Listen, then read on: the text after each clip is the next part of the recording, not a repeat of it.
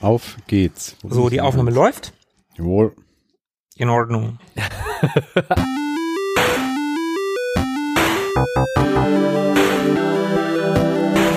Ewig gestern. Der Podcast über Retro-Spiele und Popkultur. Vergangenes und aktuell gebliebenes. Die Retro Boys gehen mit euch der ganz großen Frage nach.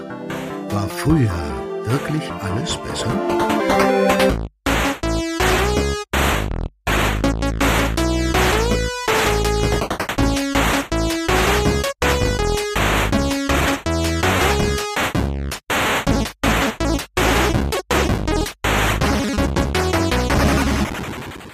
Hallo und herzlich willkommen. 14 Tage sind schon wieder rum und es ist ewig gestern mit den Retro Boys. Ich bin Markus. Ich bin Tobi. Und am dritten Mikro Philippe. Hi. Hi. Hi, und ich hätte jetzt beinahe gesagt, hallo Sebastian, aber der ist heute gar nicht da. Wie schade. Die Logistik, wenn sie mal dazwischen kommt. Ja. Aber es ist auch gar nicht so schlimm, denn wir machen heute was, was wir wirklich schon lange nicht mehr gemacht haben, nämlich drei Lieblinge besprechen. Genau. Eure drei Lieblingspodcaster sprechen über ihre Lieblinge, Also über euch. Nein, wir sprechen natürlich nicht über euch, wir sprechen über unsere Lieblingsspiele. aber in eurem Lieblingspodcast. Ja, Oder so. oder so. Oder in diesem. Ja, dann ohne weitere Vorreden, fangen wir an. Wer fängt denn an? Äh, dann, dann, dann, wenn, wenn du so fragst, mach ich. Immer der mit der Pistole auf der Brust. Markus. Okay. Immer der Erste. Dann bin ich heute der Erste. Na los. Und mein heutiger Liebling, der basiert im Ursprung auf einem Videospielklassiker, ist also genau genommen eigentlich nur ein Klon. Ich hole deswegen erstmal ein bisschen aus. 1976, genauer gesagt im April 76, da veröffentlichte Atari, ja, Atari, das Spiel Breakout. Und 76. Das Und ist ja 76. doch ein Weilchen her. Richtig. Und erschufen damit ein komplett neues Genre. Und um den Hörern zu verdeutlichen, wie Breakout aussieht, wie es sich spielt, weil es kann ja sein, dass Leute das nicht kennen oder zumindest den Namen nicht kennen. Im Prinzip haben wir hier so eine Art Solo-Pong. Man steuert einen Schläger oder Board am unteren Bildschirmrand und mit diesem muss der Spieler einen Ball gezielt abprallen lassen, sodass er Blöcke bzw. Mauersteine im oberen Drittel des Bildschirms trifft und damit zum Verschwinden bringt. Ein bisschen so wie Alleyway für unsere Nintendo-Fanboys. Ja, das, ich wusste, dass du das sagst. Ähm, Gibt ja doch die eine oder andere Inkarnation. ja, ja, auf jeden Fall. Und für alle, die auch Alleyway nicht kennen, wenn der Ball am Board des Spielers vorbeifliegt, dann verliert man ein Leben oder halt diesen Ball. Räumt man alle Blöcke, die am oberen Bildschirmrand sind, ab, ist der Level bestanden und geht in den nächsten Level. Für mich ist das auch so vom Bildschirmaufbau immer so ein bisschen Space Invaders. Mhm. Ja, stimmt. Ja, von unten nach oben so, ja. Genau, also ich sehe da nicht nur Pong, ich sehe da auch Space Invaders. War Breakout denn auch ein vertikal ausgerichtetes Spiel? Also war der Bildschirm vertikal ausgerichtet? Ja, in den ersten Inkarnationen auf jeden Fall. Also bei Breakout im Ursprung 76, ja. Weil sie Pong nicht umprogrammiert haben. Wie kriegen wir denn jetzt den Schläger nach unten? Ah, drehen wir einfach den Bildschirm. Im, Genau. Fern Fernseher einfach auf die Seite legen. Im Prinzip ist es tatsächlich auch mit der Prämisse, Pong umzugestalten, Ja. entwickelt worden. Und Breakout ist, wie gesagt, ein absoluter Klassiker. Allerdings ist es das tatsächlich noch gar kein Computerspiel. Also kein echtes Computerspiel, denn 76, da lief kein Programm auf einem Computer, sondern das Spielprinzip wurde direkt umgesetzt mit elektronischen Schaltkreisen. Das fand ich ganz spannend. Und zu der Entstehung gibt's eine ganz interessante Geschichte. Das Game Design stammt von einem gewissen Nolan Bushnell. Und Bushnell beauftragte Steve Jobs, ja, den Steve Jobs, der damals noch bei Atari arbeitete, mit dem Entwurf eines Prototypen. Jobs wurden 750 Dollar angeboten plus einem Bonus von 50 Dollar für jeden TTL, das heißt Transistor Transistor Logic Chip, den er weniger benötigen würde. Und Jobs versprach innerhalb von vier Tagen einen fertigen Prototypen vorzustellen. Mhm. Bushnell bot diesen Bonus an, weil er unglücklich damit war, wie viele dieser TTL-Chips in den Atari-Spielen verbaut wurden in der damaligen Zeit. So 150 bis 170 waren damals pro Automat nötig. Und Er wusste, dass Steve Jobs Freund Steve Wozniak, ja, der. Steve Woz. Wozniak, damals hat er noch bei Hewlett Packard gearbeitet, der hatte eine Version von Pong entworfen, die etwa nur 30 Chips verwendete. Jobs wiederum hatte keine speziellen Kenntnisse von Leiterplatinendesign, wusste aber, dass Wozniak in der Lage war, Designs mit einer kleineren Anzahl von Chips herzustellen. Man könnte also sagen, ein ausgeklügelter Plan von Herrn Bushnell. Jobs überzeugte dann Wozniak auch, mit ihm zusammenzuarbeiten und versprach, das Geld 50-50 zu teilen. Wozniak sollte dafür halt weniger Chips als üblich benutzen. Oh, Wozniak arbeitete vier Nächte am Stück bei Atari und ja, die zusätzliche Zeit, die Tage, die eigentlich seine Arbeitszeit bei HP waren, die arbeitete er auch noch an diesem Prototyp. Und die haben es tatsächlich geschafft. Also Wozniak hat es geschafft, die vier Tage Frist einzuhalten. Und Wozniak hatte Chips eingespart. Er brauchte am Ende nur 44. Das sollte einen Bonus von 5000 Dollar geben. Allerdings hielt Jobs das vor Steve Wozniak geheim. Oh, Ja, oh, das habe ich auch gedacht, als ich das gelesen das habe. gibt doch irgendwie Spannungen. Laut eigener Angabe hatte Jobs nur 350 Dollar in ihn bezahlt. Die vereinbarte Hälfte, naja, ungefähr der 700, 750 Dollar. Ich habe da unterschiedliche Zahlen gefunden. Auf jeden Fall eine fiese Nummer, finde ich. Vor allen Dingen, Breakout war halt ein Hit. Und das kennt halt so ziemlich jeder. Ich habe das Spielprinzip ja gerade beschrieben. In irgendeiner Form hat das jeder, der irgendwie mit Retro-Gaming zu tun hat, schon mal gesehen. Auf jeden Fall, ja. Einer der bekanntesten Klone, auf dem dann mein heutiger Liebling, zu dem wir gleich kommen, basiert, ist der 86er Automat von Taito Arkanoid oder wie wir früher immer gesagt haben, Arkanoid. Der leitende Entwickler war damals ein gewisser Akira Fujita. Arkanoid war zum damaligen Zeitpunkt eine moderne Weiterentwicklung von Breakout. Es wurden Power-Ups eingeführt, Laserkanonen zum Beispiel, ein breiteres Board, mehrere Bälle und so weiter. Arkanoid, das fand ich wieder ganz interessant, war Teil eines Wettbewerbs innerhalb von Taito. Zwei Teams von Designern sollten sogenannte Blockbreaker Games entwickeln und das bessere Spiel sollte veröffentlicht werden. Und was ich noch ganz nett fand, jeder, der Arkanoid schon mal gesehen hat und bei mir sofort ein Aha-Moment, der Film Tron diente als Inspiration für die futuristische Neon-Ästhetik des Spiels. Ah, okay. Also sowohl das Grid, die Schrift, das ist alles, das schreit alles Tron, wenn man es weiß. Der Fujita war wohl großer Tron-Fan. Und auch das Spiel war ein Hit. Und das löste einen neuen Boom von Breakout-Klonen aus. Tobi, du hast ja schon Alleyway vom Gameboy erwähnt. Ja. Ja, das ist eins davon. Ich wusste, dass du das sagen würdest. Ich hab's da. Also ich schaue gerade meinen Markus-Skript. Tobi erwähnt auf jeden Fall Alleyway, hat er hier als Notiz geschrieben. Ja, also vollkommen. Du kennst mich gut. Ja, ja, ja. Und Arkanoid wurde auf alles umgesetzt. Auf den C64, den Amiga, MSX, Atari, Atari ST, Schneider, Amstrad CPC, TS80, Sinclair, ZX Spectrum und so weiter und so weiter. Und jetzt nochmal Achtung, Tobi. Die Musik für die Heimumsetzung stammt von Martin Galway. Ach, Den hattest du schon mindestens einmal ja, mehrfach, glaube ich. ich glaube sogar mehrfach in einer Themes-Folge Ja. dabei. Unter den vielen Klonen, die Arkanoid und dessen Erfolg ausgelöst hatte, war dann aber auch mein heutiger Liebling. Und der kam in der ersten Version, und damit spoilere ich schon, dass es mehrere gibt, 1991 auf den Markt. Der Designer war ein gewisser Ed Mackey. Ich gehe jetzt mal kurz die Hardfacts durch. Der Designer war ein gewisser Ed Mackey. Grafik und Musik war sein Bruder Al Mackey. Und das war schon das ganze Team hinter diesem Spiel. Al und Ed. Al und Ed. Ed und Al. Ed und Al. Das Ding kam auch nur auf Amiga. Nirgendwo sonst. Und der ein oder andere wird sich jetzt vielleicht am Kopf kratzen. Megaball? Was ist mit euch? Kanntet ihr das Spiel, bevor ich das in den Raum geworfen habe für diese Lieblingsfolge? Also als alter Amigo sagt mir natürlich auch Megaball etwas, aber ich habe da jetzt keine spezifischen Erinnerungen dran. Also ich hätte wohl noch sagen können, ja, das ist irgendwie so ein Breakout-Ding, aber mehr auch nicht. Philippe? Als Amiga-Abstinenzler, Ja, ja, hast recht. als Enemigo hat mir das gar nichts gesagt und sobald irgendeine andere Bezeichnung, also ein anderes Spiel derselben Art genannt wurde, ist mir der Originalname entfallen und alle anderen Namen waren mir präsent. Also Breakout, Arkanoid und Alleyway schwirrten in meinem Kopf rum und ich wusste, ja, so ein Spiel stellst du vor. Und das eigentliche Spiel ist mir nicht wieder eingefallen. Mega Ball war ja damals auch nur ein Shareware-Spiel. Und darum findet man im Internet gar nicht mal viel über dieses Spiel. Aber ich hatte das große Glück, per Twitter Kontakt zu Ed Mackey aufnehmen zu können und habe ein kleines Interview mit dem führen können. Und Ed Mackey war halt Hauptentwickler von Mega Ball.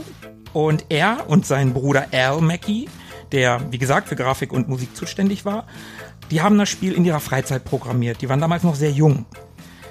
Laufen oder besser programmieren gelernt haben die beiden auf dem C64. Das haben die sich selber beigebracht und den bekamen sie im zarten Alter von 10 bzw. 7 Jahren. Also er ist drei Jahre jünger als Ed. Und die machten darauf, wie Ed es bezeichnete, Fanart. Also ich mache mit meinen Krallenhänden wieder Gänsefüßchen in die Luft von Spielen, die sie mochten. Mhm. Die nahmen halt irgendwas und verbesserten so Kleinigkeiten daran, hat er erzählt, was für sie eine Verbesserung war. Und ein paar dieser Spiele. Also Fanmod. Ja, im, im Prinzip. Äh, Homebrews. Homebrews. Fanfiction. ja. Und ein paar dieser Spiele, die waren sogar so weit, dass sie, das fand ich ganz niedlich, dass er, dass sie ihren Schulfreunden erlaubten, sie zu spielen. Die meisten waren aber wohl nur Prototypen mit ganz wenig Gameplay. Und diese frühen Berührungen mit dem C64, die sorgten dann auch dafür, dass sie untypisch für Amerikaner auf den Amiga gewechselt sind. Das fand ich persönlich sehr bemerkenswert. Ich habe tatsächlich für mich die Mackies da in dem Title Screen, ja, die habe ich irgendwie wahrgenommen als Kind, Jugendlicher. Aber für mich war das, waren das immer Engländer, weil mhm. der Amiga und Amerikaner, das passt für mich nicht zusammen. Mhm. Selbst ich habe ja gar keine Ahnung vom Amiga und habe sofort gedacht, ja, ja, das sind Briten. Mhm. Als ich ja, davon genau. gehört habe. Genau. also niemals wäre es mir in den Kopf geraten, dass das Amerikaner ist eigentlich. Ja, ja, es sind aber tatsächlich Amerikaner. Und Ed hat mir erzählt, dass die damaligen PCs mit den Schwarz-Weiß-Grafiken und den Piepstönen, das hat sie halt nicht angemacht. Ne? Die wollten damals keinen PC haben. Und der Amiga dagegen, der bot nicht mal, äh, fand ich, ganz, fand ich auch wieder ganz geil, der bot halt nicht mal einen Textmodus. So wie MS-DOS oder mhm. so. Der strotzte nur von Farbgrafiken, sobald man ihn hochgefahren hatte und der vier, wie sagte er, der Vierkanal 8-Bit-Ton übertraf alles, was sie damals gewohnt waren. Mhm. Und ich kann mich tatsächlich auch noch daran erinnern, wenn ich bei meinem Kumpel Elmar gewesen bin, Grüße gehen raus, der keinen Amiga hatte, sondern schon einen PC, aber keine Soundkarte, das war immer scheiße. Ich habe immer mhm. gedacht, ja, okay, die Grafik, das bewegt sich ein bisschen mehr, aber der Sound, was ist das für ein Dreck? Ja, war ich auch sehr enttäuscht damals tatsächlich. Ja, stimmt, das hast du auch mal in einer Musikfolge erzählt, ja, als es, ja. als es um den, den MIDI-Sound ging. Ja. Und in genau dieser Zeit, da spielten die beiden, also Ed und Al, besonders gern Arkanoid. Und der Arcade-Automat stand, und das Detail gefiel mir halt richtig gut, in einer Pizzeria, in der sie oft gewesen sind, und die hieß Pie in the Sky. Oh, fand, ich, fand ich sehr, sehr nett, auch dass er das noch weiß. Ja. Und er war ein bisschen traurig, dass es die nicht mehr gibt. Und für die beiden lag es halt dann halt nah, ein Spiel zu machen, zu kopieren, das sie halt schon kannten, mochten, ja vielleicht sogar liebten. Und der Ed, der hat vorher schon mit Ballanimationen auf dem Amiga experimentiert mhm. und hat dann Al um ein paar Grafiken gebeten. Und das Spiel Ball war geboren. Und daraus wurde dann über Zeit das Spiel Mega Ball. Klingt auch ein bisschen geiler als nur Ball. auf jeden Fall. Und im Vergleich zum Arkanoid Original, da drehten sie die herunterfallenden Extras auf 11. Äh. Philipp erkennt die Anspielung, wer sie noch erkennt, ja, er bekommt eine lobende Erwähnung. ich bekomme anscheinend keine. Nee. Und das war auch tatsächlich auch, das habe ich ihn gefragt, das war ein Punkt, der Megaball von Arkanoid für ihn äh, abhob und auch besonders gemacht hat. Die hatten wohl, hat er mir gesagt, viele verrückte Ideen, was, was so Extras anbelangt. Und insgesamt gibt es 14 Extra-Blöcke in dem Spiel, mhm. wovon vier, also mindestens vier negativ sind. Also da gibt's dann so ein Explosionsding, also wenn du es einsammelst, explodiert dein Board. Oder es gibt einen Gravity Ball, der Ball, der ja eigentlich immer eine gerade Linie hat, Einfallswinkel gleich Ausfallswinkel, der hat dann Gravitation. Also der fliegt hoch, wird dann langsam, macht eine Kurve und dann fällt er schnell wieder runter. Und das gibt dem Spiel nochmal einen anderen Spin. Was ich noch gesehen hatte, ich habe mir das Spiel ja auch angeschaut in der Vorbereitung. Ich habe ein so ein Ding gesehen, da kann dann das Board auch auf einmal schießen. Ja, genau, genau, klar. Das ist, äh, das ist ja auch so ein, so ein, hatte ich ja bei Arkanoid kurz schon erwähnt.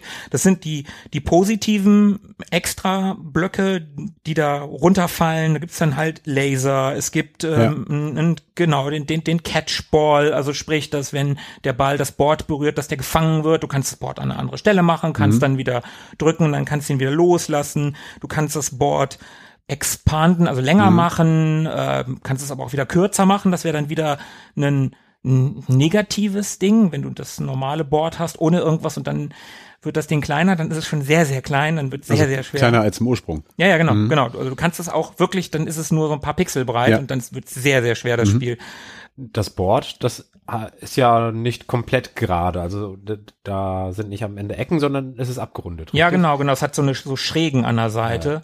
Und wenn der Ball da auf diese Schrägen kommt, dann dann kriegt er aber auch einen ganz schönen Spin. Also der, nein, nicht Spin, sondern der kriegt ganz schön Geschwindigkeit. Der geht dann sehr schräg, der fast schon waagerecht hoch und wird irgendwann sehr, sehr schnell. Und dann gibt's wieder wieder ein positives Ding, den Slowball. Also wenn der Ball dann sehr schnell geworden ist, freust du dich über so einen Slowball. Dann ist er auf einmal wieder schön langsam wie am Anfang und du hast wieder ein bisschen Zeit zu reagieren. War es bei Alleyway nicht sogar so, dass er da kleben geblieben ist, wenn er die Ecke berührt hat? Immer? Im Habe ich gerade irgendwie so in Erinnerung, aber vielleicht irre ich mich auch. Ich habe Alleyway ja nie gespielt. Mhm. Da bin ich also raus. Was mich an Megaball immer sehr, also was ich sehr positiv fand, war, dass diese diese Extras, wenn ich Arkanoid gespielt habe und du hast den Laser gehabt und dann kam ein Block runter, eines von diesen Extras, dass dein Board halt breiter geworden ist. Dann war der Laser weg. Dann war dein Board zwar breiter und du hattest das leichter, dass, dass, dass der Ball halt nicht am Board vorbeifliegt, aber der Laser war halt weg und der Laser war halt geil, weil du mit dem Laser ja die Blöcke oben abballern konntest. Und das hatte Megaball halt nicht. Bei Megaball konntest du das sammeln, das Zeug. Also du hattest dann irgendwann ein Board, was breiter war. Und diesen Catcher, also sprich, der Ball berührt das Board und bleibt da kleben. Und du hattest den Laser. Und das hattest du alles gleichzeitig. Und wenn du da lange genug gespielt hast und du Glück hattest, dass diese extra Blöcke da runterkamen, dann konntest du halt ein richtig geiles Board haben und dann waren die Level irgendwann auch leichter. Ja.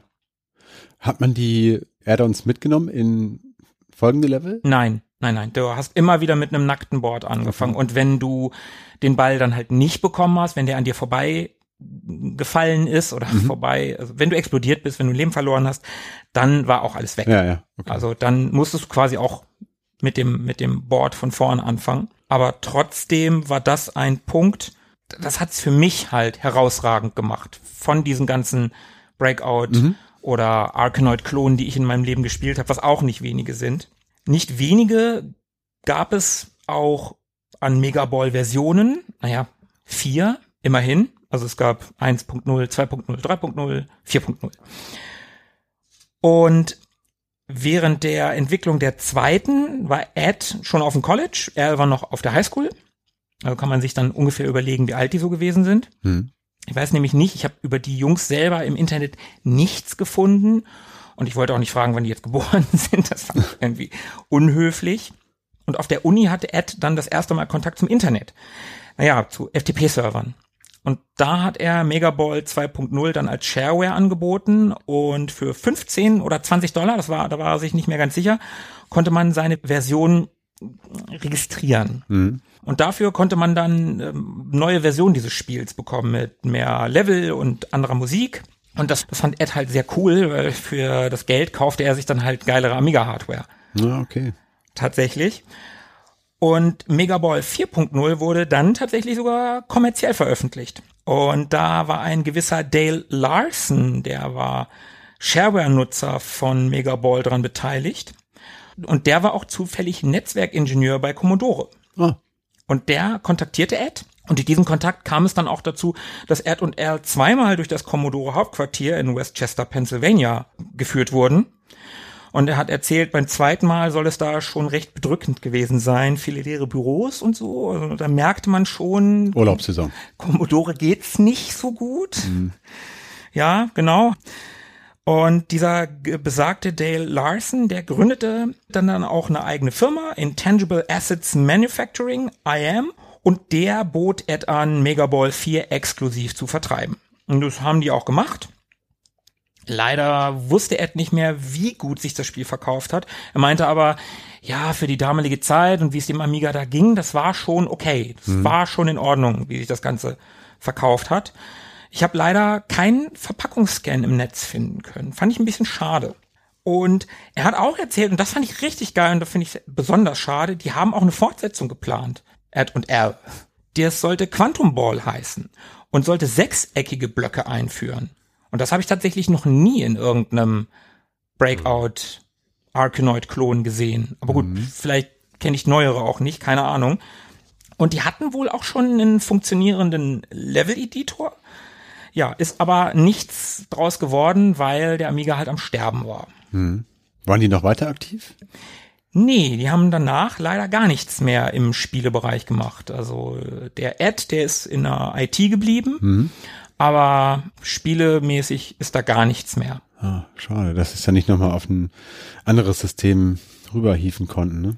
Ja, finde ich auch. Also es gab vor ein paar Jahren, da gibt's auch eine Website zu, können wir auch in den Show Notes verlinken. Da gab's die Bestrebung, das komplett Freeware zu machen. Für den PC dann halt, so richtig was rumgekommen ist dabei nicht. Hm. Aber es gibt so einen, ja, ich sag jetzt mal geistigen Nachfolger von Megaball, das heißt DX-Ball. Das hat ein ähnliches Power-Up-System. Ich habe da auch nur mal reingespielt in das Ding. Es sieht halt, es ist halt nicht mehr so geil gepixelt. Ne? Also für mich ist Megaball das Ding. Also mhm. da kommt für mich einfach alles zusammen. Aber gut, da steckt auch ganz viel Nostalgie für mich drin. Was ja. heißt nicht mehr gepixelt? Naja, es ist halt dann so, keine Ahnung, wie macht man heute Spiele? mit mit irgendwelchen Grafiken halt, mhm. ne? Also moderne Grafiken, hochauflösend, okay. äh, aber halt auch nicht so richtig geil. Es sieht halt auch nicht richtig geil aus. Ne? Also, also anstatt dass man so Pixel für Pixel setzt oder malt, ist es mit programmierten Gradienten. So, ja, ja, ja. Genau. Farbverlauf ist. Ja, genau. Mit genau. 16,7 Millionen Farben und dann sieht das halt nicht so schön retro aus. Genau. Mhm. Oder hässlich retro nach also hat mich hat mich halt nicht angesprochen, muss ich sagen. Also da gehe ich lieber zu Megaball zurück. Hm. Erstaunlich, dass etwas so simpel abstraktes immer noch so einen ästhetischen Aspekt hat, dass man es bevorzugt äh, oder dass du es bevorzugst, dass es gepixelt ist. Also da geht es ja letzten Endes nur um so einen Stab unten und mhm. um einen Kreis, der rumgeschossen wird und um ein paar Rechtecke. Mhm. Und nichtsdestotrotz ja. hat es einen ästhetischen Aspekt. Ja, man äh, hat ja auch versucht, dann in der Herleitung zu diesen Spielen, insbesondere bei Alleyway, um da jetzt nochmal drauf zurückzukommen, auch versucht, das so ein bisschen aufzuladen mit einer Story. Also bei Alleyway war es ja dann so, dass mhm. es ein Raumschiff sein sollte. Also der Balken war das Raumschiff und ich glaube, zu Beginn jeder Stage ist dann Mario auch in dieses Raumschiff eingestiegen und hat es dann gesteuert und so war es ja, glaube ich, mhm. auf dem Cover von der Boxart mhm. zu sehen. Und ja, so konnte man dem noch so ein bisschen was Emotionales mit auf den Weg geben, weil es ja eben so abstrakt gewesen ist. Aber wenn ich es richtig verstanden habe, bist du ja äh, Liebhaber dieses, dieses Modells, also dieses Spielprinzips, mhm. sagen wir mal, ob das jetzt äh, Eher des Modells. Ja, Eher des Modells. Das, ja im, passt besser. Im Ursprung Breakout gewesen ist. Genau du aber jederzeit Megaball bevorzugen würdest, weil es, also einmal aufgrund der Ästhetik natürlich, aber auch dieser Add-ons wegen, also der, der dieser Dinge, die, die du da sammeln konntest. Ne? Das ist eines, eines der Hauptdinger. Ich habe ja. ja Arkanoid auch auf dem Amiga gehabt, ich habe das auch gespielt. Auch noch diverse andere, aber keine Ahnung. Also an Arkanoid, ich habe mir das heute halt auch nochmal angeguckt. Und da konnte ich mich dran erinnern an das Ding, aber mich hat immer gestört, dass, wie gesagt, du hast das breitere Brett, dann kommt der Laser und dann wird dein Brett wieder kleiner. Das fand ich immer doof. Mhm. Und das haben die ganz toll gemacht bei, bei Mega Ball, dass das halt da nicht der Fall ist. Das ja. war für mich genau das Richtige. Aber vielleicht, fairerweise, war Mega Ball ja auch das erste, was ich davon gespielt habe. Mhm. Das kann durchaus sein. Und manchmal ist es ja mhm. das erste, was du gespielt hast, halt, das prägt dich. Und selbst wenn das andere das Original ist, auf jeden Fall, ja. Es prägt die Erwartung, nur einfach nur, weil man es zuerst kennengelernt hat. Ja, und selbst wenn es eine Shareware-Version ist, aber die haben sich Gedanken gemacht, okay, wie können wir das Spielprinzip noch ein bisschen aufbrechen, noch ein bisschen Tiefe spicier machen, ja. ne? Ähm, ja, und dann gehst du halt zum Original zurück. Das ist ja, du spielst vielleicht, wenn du damals erst Arkanoid gespielt hast, mit den Power-Ups. Und dann gehst du zu Breakout zurück, was halt keine Power-Ups hatte. Hm. Was ja nicht mal Farben hatte. Die haben ja damals Folien auf den Bildschirm gemacht, damit die farblich gewesen sind. Hm. Waren die Farben denn von Belang bei Breakout? Nee. Okay. Nein, das war nur, damit da irgendwie Farben halt sind. Damit es nicht langweilig wird. Genau. Okay. Ja, also da hat man ein Prinzip, was wirklich von seiner Reduktion lebte, weil äh, zu Beginn bei Breakout, weil es nicht anders ging oder weil man so die ersten Schritte getätigt hat. Und da merkt man immer wieder, sobald man sich beschränkt, sobald man sich Möglichkeiten nimmt oder sobald man äh, einem Möglichkeiten genommen werden, taucht die Kreativität auf. Mhm. Also was soll man denn bitte mit einem Stab, einem Ball und lauter Rechtecken anfangen? Was, äh, da kann man doch nicht kreativ werden. Na, natürlich, kein Problem. Wir machen den Stab breiter, schmaler, ein Ball, zwei Bälle, drei Bälle.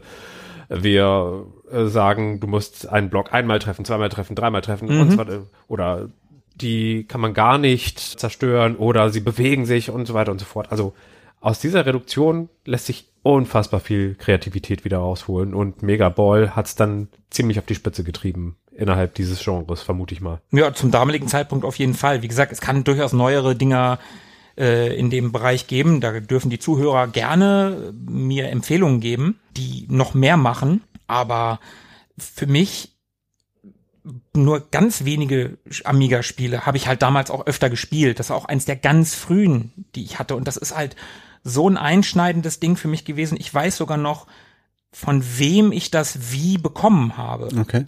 Also ich kann mich halt daran erinnern, dass schräg unter uns der Herr Pfeil, Ja. nicht Herr Pfeil, sondern Herr Pfeil, der hatte, als ich meinen Amiga bekommen habe, da ist der irgendwie auf uns zugekommen. Also wir hatten gar nicht viel Kontakt, meine Eltern, mit denen. Der war ein bisschen jünger als meine Eltern. Der muss damals, also mein, mein Vater, keine Ahnung, der war damals so um die 50 und der war dann vielleicht irgendwie Mitte, Ende 30 oder so. Also die hatten einfach keinen, keinen großen Kontakt. Aber irgendwie, ja, hier, ich habe auch einen Amiga, ne? Der Junge kann gerne mal runterkommen, ne? Und dann bin ich tatsächlich auch regelmäßig, wenn ich irgendwie wieder neue Disketten bekommen habe, runtergegangen, hab da geklingelt, ja, ich habe den noch gesiezt, ne, Herr Pfeil, so, und dann haben wir da in dem, was eigentlich mein Kinderzimmer war, halt spiegelverkehrt die Wohnung, ne, Ja, aber ja. in meinem quasi Kinderzimmer gesessen, was sein, seine Man Cave, also das den Begriff gab's, gab's damals bei uns noch nicht, aber wo halt sein Amiga stand. Ja. Ne? Dann haben wir davor gesessen und dann hat er mir so gezeigt, ja, das habe ich neu, das habe ich neu und dann hat er mir das gezeigt und dann hat er mir die äh, Kopie äh, ausgeliehen. Also Mhm. dann, dann hast du ihm deinen Service angeboten, äh, für ihn Sicherungskopien zu verwahren. Ja, genau. Falls er einen Wohnungsbrand hat. Genau.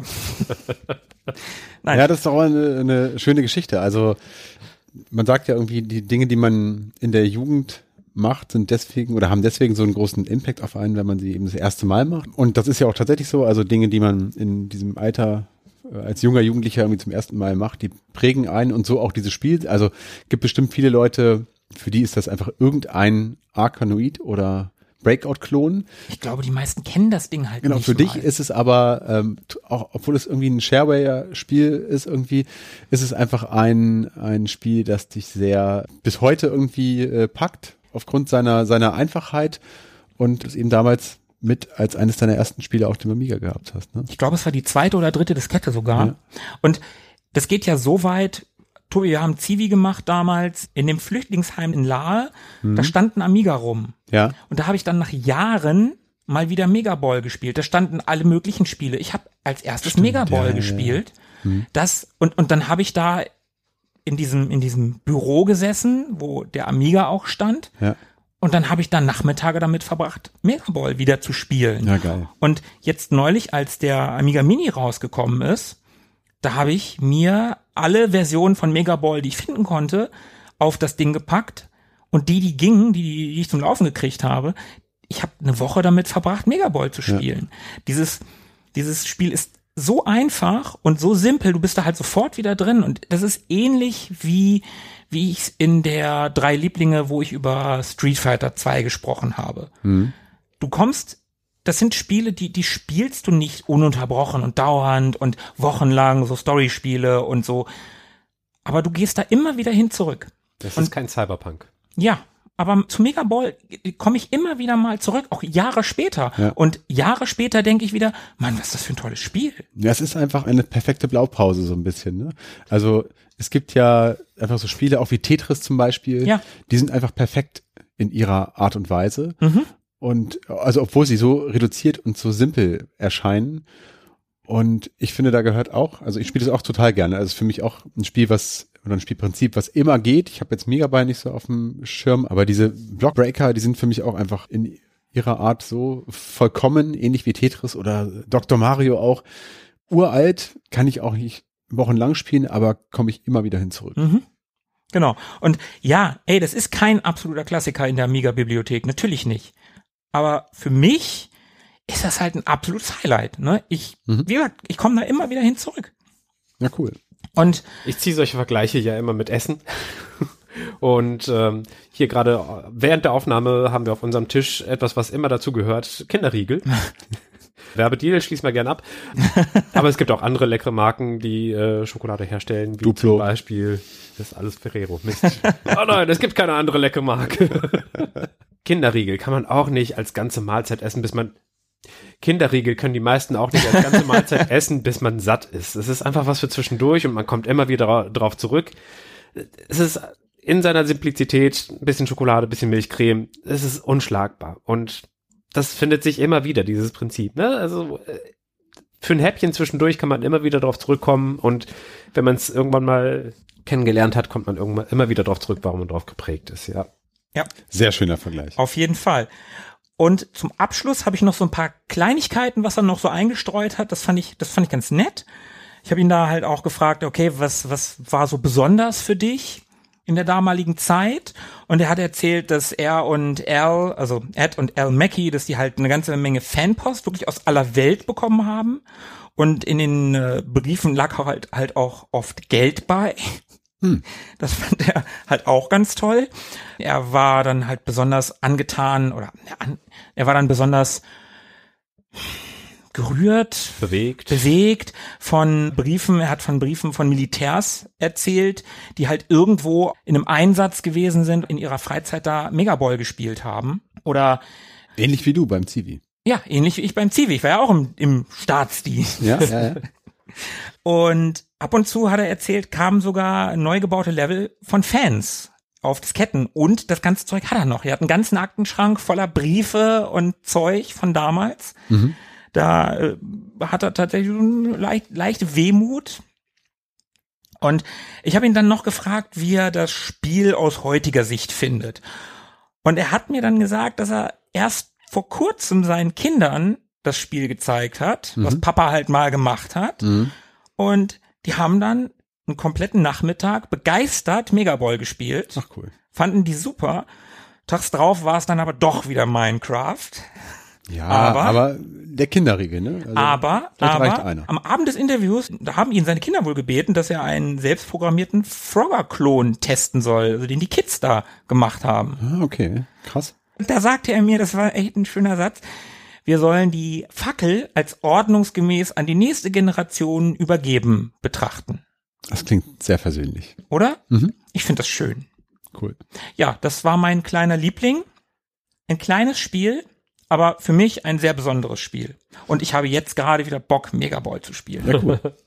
auch ich werde mir das nochmal angucken. Also ich wie, bin, wie gesagt, auch Freund des, äh, des Prinzips, des Genres. Genres, wie auch immer, und habe das auch auf meinem Amiga Mini, glaube ich, drauf. Du spielst ein bisschen. Das, Ja, auch mit der Maus. Mit der Maus funktioniert das hervorragend. Mhm. Okay. Da folgt dieser, dieser Paddel dann der Mausbewegung 1 zu Genau. 1. Also solche Spiele auf Konsole kannst du, du kannst sowas nicht mit dem Pad spielen, es geht nicht. Ich habe so ein, zwei Dinger, die dann moderner sind, die noch ein bisschen, bisschen Würze da reinmachen, indem du irgendwelche, ich glaube, das ist so eine kleine Magierin, die da unten irgendwie lang rennt und, und mit Zaubersprüchen dann noch irgendwas nach oben macht und die Blöcke kaputt machen muss. Aber wenn die Bälle dann runterkommen mit dem Pad, kannst du das nicht vernünftig. Du brauchst ein Pedal oder eine Maus. Oder ein Tablet. Ich habe auf dem iPad mal äh, Ja, okay, mit, mit dem Tablet könnte ich mir noch gehabt. vorstellen. Das funktioniert auch ganz gut. Also mit der Wischbewegung, das klappt schon ganz vernünftig. Wobei ich glaube, mit einer Maus ist es noch besser als mit einer Wischbewegung. Also, also wenn du es direkt auf dem, auf dem Tablet eine gelern, gelerntere Bewegung. Ja, einfach. ja. Ja, ich wäre dann fertig Wer möchte als nächstes? Äh, Ich könnte mich mal anbieten. So als, als kleinen Snack für zwischendurch passt das ja ganz gut. Ich mag es, wenn du dich anbietest. Ich mag Snacks. Wer nicht? Also, ich habe ja schon mal einen Liebling mitgebracht, äh, dessen Nach Nachfolger ich jetzt hier vorstellen werde. Es handelt sich um Gran Turismo 3. Oh, ja, du hast den ersten Mal dabei gehabt. Mhm. Und da mag man sich jetzt fragen, hä, das, ist doch einfach nur ein, eine Fortsetzung. Wo soll da jetzt der Reiz drin liegen? Wa- wa- Was macht das so besonders? Was soll denn das? Mal gucken, mal schauen, was da passieren wird. Also, Gran Turismo 3, eine Rennsimulation. 2001 erschien auf der PlayStation 2, äh, entwickelt von Polyphony Digital. Der Director war Kazunori Yamauchi, wie bei der ganzen Serie. Ein ziemlicher Autonerd und erst an zweiter Stelle Programmierer. Und nichtsdestotrotz ein ziemlich hervorragender. Also da kann man sich einmal vorstellen, was das für ein Autonerd sein muss. Übrigens ist Gran Turismo 3 das am zweitbesten verkaufte Spiel auf der bestverkauften Konsole aller Zeiten. Also die, die Switch ist jetzt auf dem Weg, die PlayStation 2 zu überrunden äh, oder zu überholen, aber bis jetzt gibt es nur GTA San Andreas, was sich mehr verkauft hat auf der PlayStation 2. Ich wollte gerade fragen, welches denn wohl das meistverkaufte ist. Ich hätte Vice City geraten. Aber gut. Was hat sich denn getan zu den Vorgängerversionen? Es gab zum Beispiel Mehr Autos. tatsächlich nicht. Nein? Da kommen wir gleich noch drauf zu. Okay. zurück. Ich wollte Äh, nicht, ich wollte nicht vorgreifen, Entschuldigung. Na, natürlich hört das retro-ästhetische Wubbeln und Wabbeln der PlayStation 1 äh, Polygone auf und die Texturen haben dann doch ein paar mehr Pixel. Der Sprung von 320 mal 240 auf Standard Definition ist auch nicht von Pappe. Das ganze Spiel war so schön insgesamt, dass man in der Werbung sogar einen aussteigenden Rennfahrer sah, so in-game, mitten im Rennen, steigt er voll in die Eisen, öffnet die Tür, stellt sich auf die Strecke und schaut sich einfach nur das Sonnenlicht, was zwischen den Blättern eines undichten Blätterdachs hindurch schimmert. Mhm. Insgesamt ist das wirklich sehr hübsch geraten. Sowas wie die Fotogrammetrie gab es damals noch nicht. Also wenn man etwas modellieren wollte, etwas so hübsch modellieren wollte, wie es in Gran Turismo 3 eben geworden ist, musste man sehr viel Handarbeit anlegen. Also 3D-Scans gab es wohl, aber das war halt alles etwas aufwendiger. Mm, Ja, vor allen Dingen so ein Auto. Ich meine, die sind ja nicht gerade klein. Ja, da, da mal eben äh, irgendwas in einen Scanner zu schieben, Kannst du höchstens Modelle nehmen. Modelle oder man muss irgendwas teuer anmieten, wie auch immer. Also äh, die werden sich schon zu helfen gewusst haben, aber viel Handarbeit musste trotzdem drin stecken. So hatte man in Gran Turismo 3 180 Autos, in 2 waren es noch 650. Oh, Also mehr als das Dreifache das ist im krass. Vorgänger. Ich habe das neulich zum ersten Mal gehört. Ich bin gar nicht da so im Thema, aber dass es da überhaupt in diesen oder in dieser Art von Spielen so viele Autos gibt, fand ich schon absolut verrückt. Also, Kannte man vorher gar nicht, ne? nee, ich bin wie gesagt kein Kenner des Genres und Das merkt meine man gerade. Erfahrungen äh, stützen sich da eher so auf C64 oder Amiga. Ähm, und Ja, da war es schon geil, wenn man bei Lotus 3 drei Autos hatte, ne? Genau, also C64 erinnere ich mich, gab es drei, äh, drei Fahrzeuge, Ferrari, McLaren und noch irgendeinen. Also als ich dann irgendwie hörte, ja so über, also dreistellig, ne, das fand ich vollkommen irre. Auch so Need for Speed hatte bei weitem nicht so viele Autos. Was war das? 10, 20, so um den Dreh.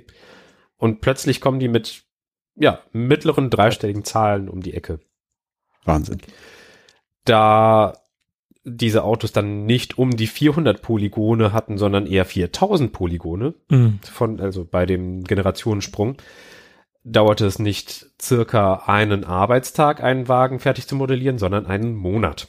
Ui. Auch dadurch begründet sich eben, dass sie auf 180 Autos gekommen sind. Es wurde so viel und so detailliert modelliert, dass sogar Glühbirnen hinter Scheinwerferabdeckungen oder glühende Bremsscheiben ausmodelliert oder integriert wurden in die Modelle. Also abgesehen vom statischen Modell musste man ja auch noch sowas mit, mit einbauen. Also Mhm. leuchtende Scheinwerfer oder sich erhitzende Bauteile oder den Effekt, dass die Felgen eben verschwimmen, wenn die sich so schnell drehen. Mhm. Damit man nicht so einen Rückwärtsdreh-Effekt hat, wie man ihn manchmal bei Hubschraubern in, in einem Fernsehbild sieht. wo- Oder Mhm. bei Western, die, die, der Klassiker bei den Kutschen. Ja, genau, genau. Mhm. Und da haben sie eben diese verschwommenen Felgen mit, mit modelliert oder mitgestaltet. All das gehörte damit rein und hat dementsprechend dafür gesorgt, dass die sehr lange Programmierzeit oder Entwicklungszeit trotzdem nicht ausgereicht hat, um mehr als 180 Autos zu modellieren. Mhm. Und auch rein technisch war es jetzt möglich, die vorbeiziehenden Streckendetails sich im Lack spiegeln zu lassen. Also dann sah man eben diese rot-weißen Curbs Mhm. in den Stoßfängern, wie, wie sie wirklich vorbeizogen. So erst äh, ganz schnell flimmernd und dann verschwanden sie in der Ferne. Das war quasi, es fühlte sich an wie echte, äh, wie echte Spiegelung. Und vorher in Gran Turismo 1 und 2 gab es eben nur diese statischen Himmelsboxen, die sich Mhm. so ein bisschen in den Heckscheiben gespiegelt haben. Das sah natürlich auch cool aus, aber es zerstörte immer wieder die Immersion, die ästhetische.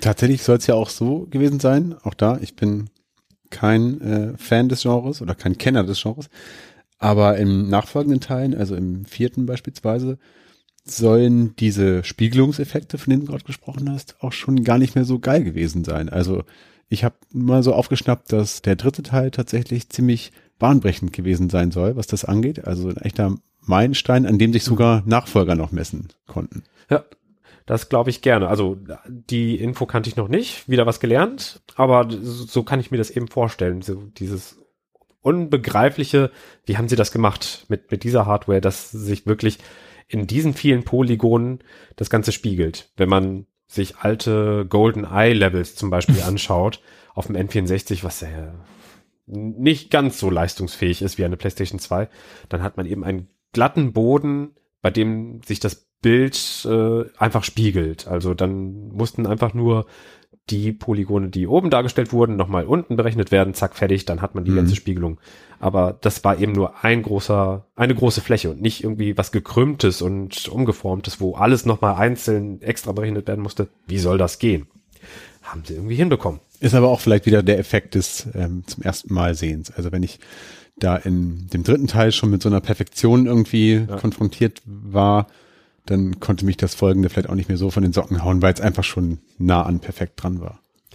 Und ich glaube, die waren so stolz darauf, dass sie die Spiegelung wirklich so auf elf gedreht haben. also die Wagen sahen sehr seifig spiegelnd aus, um das auch wirklich darzustellen. Und äh, hinterher war es nicht mehr so besonders und äh, man war arrivierter, man ist angekommen bei diesem so, das können wir jetzt. Und dann konnte man ein bisschen Understatement walten lassen und äh, hat dann die Spiegelung etwas runtergeschraubt, sodass die Wagen etwas realistischer aussahen und nicht so glatt geleckt. Das sieht ja auch richtig geil aus. Ich habe mir ein paar Screenshots angeguckt und ein paar Videos davon und war erstmal ähm, ein bisschen schockiert, das ist ja von 2001, glaube ich. Genau, Gesagt, ne? 2000. Also sieht ja richtig gut aus und ist aber schon über 20 Jahre alt. Es ist also offiziell Retro, das kann man an Mhm, der Stelle mhm. schon äh, durchaus behaupten. Aber es fühlt sich ja weder so an, noch sieht es so aus wie Retro. Also das, das ist erschreckend. Ja. das ist erschreckend, äh, weil es äh, einen selber wieder äh, sehr alt, äh, Ja. sich alt fühlen lässt. Muss man sich mal auf der Zunge zergehen lassen, dass das von der Vor, Vor, Vorgänger-Konsolengeneration ist. Ja. War das das erste auf der PlayStation 2? Genau. Oder? Ja, Mhm. okay. Ja, ich kann mich nämlich auch noch daran erinnern, dass ich bei einem Kumpel auf der PlayStation 2 das gespielt habe. Und das war so die Zeit, da fand ich den Pity Cruiser, da war der neu, den fand ich Mhm. voll cool. Mhm. Den mochte ich sehr, also ein sehr, sehr schönes Auto. Der hat so dieses, dieses, ja, dieses. Feeling von Oldtimern genau so in die Moderne irgendwie gebracht und das fand ich irgendwie geil. Und dann wollte ich den da unbedingt fahren und der war da halt drin. Mhm. Und mein Kumpel meinte, ey, nee, fahr den nicht, das ist voll die lahme Scheißkarre, ne? Das ist, den, den willst du Kommt nicht kein fahren. Gefühl rüber, genau. Ja, ja, habe ich dann aber trotzdem gemacht, habe ich dann gefahren und hat er recht gehabt. War nicht so. Aber sah auf jeden Fall beeindruckend aus. Man erkennt es nicht nur wieder, sondern man kann wirklich den Anblick genießen. Ja. Wie sah das aus mit der Entwicklung? Die Entwicklung von Gran Turismo 2 und 3, die überschnitten sich teilweise. Also die liefen parallel zueinander. Die von Polyphony Digital, die wollten eben früh dann sein, früh dabei sein, wenn die PlayStation 2 auf den Markt kommt. Und haben ihre, ja, ihr Können, ihre, ihr Wissen über Spielbalance und Spielgestaltung äh, mit Gran Turismo 2 weiter verfeinert, aber wollten halt schon mit der Technik der PlayStation 2 sich vertraut machen und haben eben das Ganze parallel bearbeitet. Yamauchi selber wollte eher ein kleines Team haben. Dafür sollten die Leute aber mit Hingabe arbeiten und ja, da haben wir ein bisschen unsere Vorstellung davon, wie der Arbeitsethos in Japan ist. Und wenn ein Japaner sagt, Leute mit äh, Hingabe, dann kommt dabei raus, dass die wirklich nur so ein paar Mal im Jahr nach Hause gegangen sind und ansonsten im Büro gar, äh, gelebt haben. Oh Gott, oh Gott. Oh Mann, ey, und da meckern die Leute zu Recht, zu Recht hm. über heutigen Crunch bei Games, ne? Zu Recht, genau. Also nochmal, die meckern zu Recht, aber das ist ja noch krasser. Ne? Ja, das ist für manche eben äh, schon ein bisschen äh, ein Traumjob, aber immer noch Lohn und Brot. Mhm. Und für andere ist es das ganze Leben. Nicht nur ein Traumjob, sondern das ganze Leben. Mhm. Und bei den Leuten handelt es sich äh, darum. Hat natürlich in diesem speziellen Fall den Vorteil, dass man dadurch das Budget klein halten kann mhm. mit 20 Mitarbeitern, die sich voll reinhängen. Und äh, dann hat man eben viel mehr Handhabe und Freiheiten und Sony hält sich raus und pusht einem da nicht so rein und hat keine Vorgaben und ist ein bisschen lockerer mit dem Release-Termin, so dass das Spiel einfach fertig war, wenn es fertig war. Anstatt dass man irgendwelche Release-Dates einhalten musste, die irgendwann an Weihnachten oder an sonst wann sind. Und ja, da hat man einfach so dieses hohe Arbeitsaufkommen innerhalb von doch der kurzen Zeit, die man sich selber stecken wollte, aber trotzdem fertig werden wollen, so dass es schön wird. Und dann hat man eben gesagt, ja gut, dann machen wir nur 180 Autos, aber das soll alles schön und perfekt aussehen. Also die haben einfach sehr viel Freiheiten sich nehmen können nach den Riesenerfolgen Gran Turismo 1 und 2, die sie auch genutzt haben, um ein krasses Spiel auf die Beine zu stellen. Und das ist dann eben dabei rausgekommen. Diese Rennsimulation, hauptsächlich ist eine Rennsimulation, hat einen Arcade-Modus, aber der ist irgendwie eher so ein Nebenprodukt, bei der man aus äh, vielen verschiedenen Ländern, ein paar mehr als äh, beim, bei den ersten Gran Turismos, sehr viele normale Wagen, aber auch Sportwagen und auch Rennwagen über ganz viele verschiedene Strecken jagen konnte. Nicht nur die Klassiker, die äh, fiktiven, aus den ersten Spielen, sondern auch reale Rennstrecken aus der, aus der echten Rennsportwelt. Oder eben auch Stadtstrecken, die real nachgebildet wurden. Sowas, sowas fand ich ja immer spannend bei solchen, bei solchen Autorennen, wenn dann so echte Strecken, keine Ahnung, ähm, auf dem Amiga kann ich mich noch dran erinnern, äh, Formula One Grand Prix, mhm. wenn du dann irgendwie, ist jetzt keine super fancy Strecke, aber den Nürburgring kennt man mhm. einfach. Ja. So, dann fährst du plötzlich auf den Nürburgring. Ja, okay, ist halt alles grün und graue Straße, also eigentlich ja nicht wiedererkennbar, aber dann fährst du in Monaco und denkst, okay, das ist schon eher erkennbar. Ja. Selbst auf dem Amiga mit der schlechten, mit der schlechten Framerate war das halt wiedererkennbar. Und dann siehst du diese Spitzkehren, die es dann so gibt, so diese mhm. Serpentinen und dann durch den Tunnel. Und genau, dann, genau, genau, genau. Und dann hast du aber du hast es gerade benannt, wie heißt das, dieses, dieses Abscannen? Fotogrammetrie. Genau. Ja. Ich wiederhole es jetzt nicht. Äh, das machen die ja mittlerweile tatsächlich auch mit den Strecken. Mhm. Also, dass die wirklich die, die Strecken scannen, dass du, wenn du heutzutage auf so einem, in, in so einem Spiel bist, dann, dann dieses Schlagloch oder dieser Riss im Asphalt, der ist echt, den gibt es da an dieser Stelle auf dieser Strecke. Und das, das ist verrückt. Und ich kann mir gar nicht vorstellen, also das sah ja damals auch schon geil aus. Hm. Das muss ja, das ist ja nochmal noch mal eine ganz andere Arbeit gewesen, ne? Mit, mit irgendwie Fotos arbeiten und Satellitenaufnahmen. Satellitenaufnahmen. Du hast ja kein Google gehabt damals. Heutzutage gehst du bei, bei Google Maps Nürburgring, siehst das Ding sofort von oben und denkst, ja, easy, ne? Hm. Mal ich auf dem Blatt mal eben nach. Damals keine Chance. Hm. Damals musstest du dir Satellitenaufnahmen von sowas besorgen. Ja. Woher kriegst du Satellitenaufnahmen? Die werden bestimmt auch Kontakte gehabt haben. Ja, zu, klar, ne? Ähm, Aber so, so ja. der erste Step ist erstmal, okay, woher kriegt man sowas in der damaligen Zeit? Ja. 2001, da ich, da war noch noch nichts mit mit äh, so easy Internet und so. Also ja, die hatten Internet, aber nicht nicht so wie heute. Ja, also es war einfach nicht so so weitläufig. Es ist halt Retro, ne? Offiziell, offizielle äh, ewig gestern Retro Boys Rechnung 20 Jahre, also es ist Retro. Ja, ist erschreckend. Vielleicht sollten wir das nochmal anpassen. Ja, der Retro-Begriff muss mit uns mitwachsen. Ja, damit wir uns nicht so schlecht fühlen.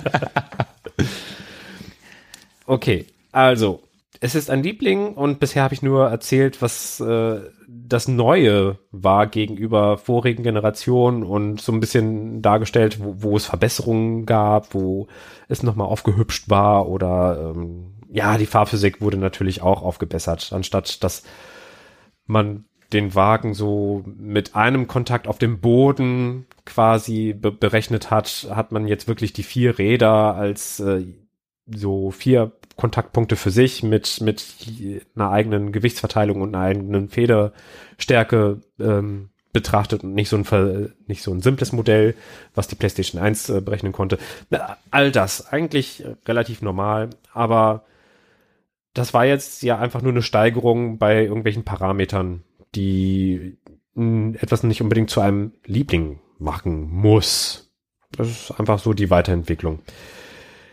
Deswegen an euch die Frage, was kann euch ein Rennspiel bieten, was Vertreter anderer Genres nicht können? Was ist so für euch das Besondere? Was hebt ein Rennspiel für euch hervor?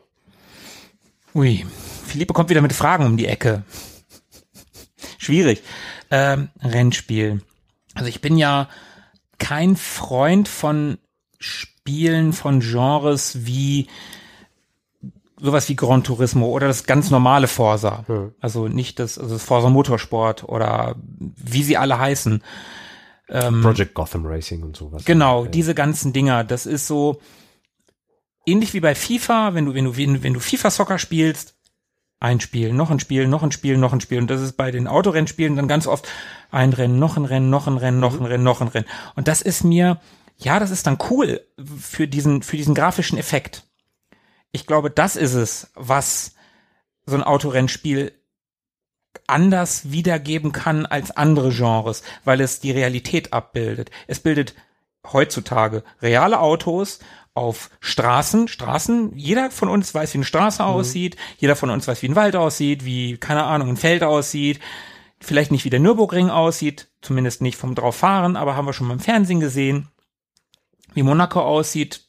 Du hast es gerade ganz schön beschrieben, Philippe, mit den Serpentinen und dem Tunnel. Ja, und dann links, rechts, rechts, links. Genau, genau. Und dann Yachthafen, genau. Ja. Nicht schlecht, nicht schlecht. Und ich glaube, das bringt ein Rennspiel. Diesen, diese Faszination für Grafik. Und du hast ja schon, Tobi, du hast Forza Horizon erwähnt. Das bricht das Ganze für mich ein bisschen auf. Und das hat für mich auch damals, ich habe super gerne Need for Speed Underground gespielt. Mhm. Da kam so dieser Aspekt des Autotunens dazu. Mhm. Und ich bin ja eigentlich nicht so der Typ, ich bin ja kein Fast and the Furious Gucker. Ich finde das ja alles eigentlich, ja, jeder, jeder, es soll jeder mögen, was er mag. Ne? Und wer, wer sein Auto gern tunt und Unterbodenbeleuchtung geil findet, super, ey, soll jeder machen, was er will. Und Fuchsschwanz und Ich- äh, Flammen an Seiten. Ja, Ich fänd's ein bisschen, naja, ich fänd's nicht so cool. Nicht aber, so stilsicher. Aber trotzdem hat mich dieses, dieses Tuning bei, also dieses Optik-Tuning nicht irgendwie Federn stärker oder äh, härter machen oder Reifen breiter oder was weiß ich, sondern das optische Tuning. Das fand ich halt geil. Das fand ich bei Need for Speed Underground geil und bei Forza Horizon finde ich dieses aufgebrochene von von noch ein Rennen, noch ein Rennen, noch ein Rennen, noch ein Rennen. Und aber du hast da halt nach den nach den Rennspielen allgemein gefragt und als die Xbox One damals rausgekommen ist, habe ich mir Forza Motorsport, ich weiß nicht mehr, war das damals vier gekauft und da hast du gedacht, boah, du sitzt, wenn du die Cockpit-Sicht hattest, dann hat sich, wenn die Sonne richtig gestanden hat, hat sich dein Lenkrad in der Frontscheibe gespiegelt. Du hast die Spiegelung des Lenkrades gesehen. Und da habe ich gedacht, wie unnötig, aber wie geil. Und das ist, glaube ich, für mich ein Faszinosum an Rennspielen, weil die das Fotorealistische, du kommst näher ans Fotorealistische bei Rennspielen als bei jedem anderen Genre, weil auf der einen Seite ist es ein realistisches Setting, aber Menschen sind halt kein, kein wichtiger Aspekt von Rennspielen. Wenn du die Rennfahrer siehst, haben die oft Helme auf. Helme kannst du auch easy darstellen in Spielen. Harte, simple Oberflächen. Genau. Und ich glaube, das ist so ein Aspekt von Rennspielen, den ich total spannend finde. Und das ist auch der einzige Grund, warum ich überhaupt damit liebäugle, das nächste Forza Motorsport zu kaufen. Weil ich eigentlich weiß, ja, das beschäftigt dich dann so ein paar Tage, rennen, rennen, rennen, und dann lässt es sowieso wieder liegen.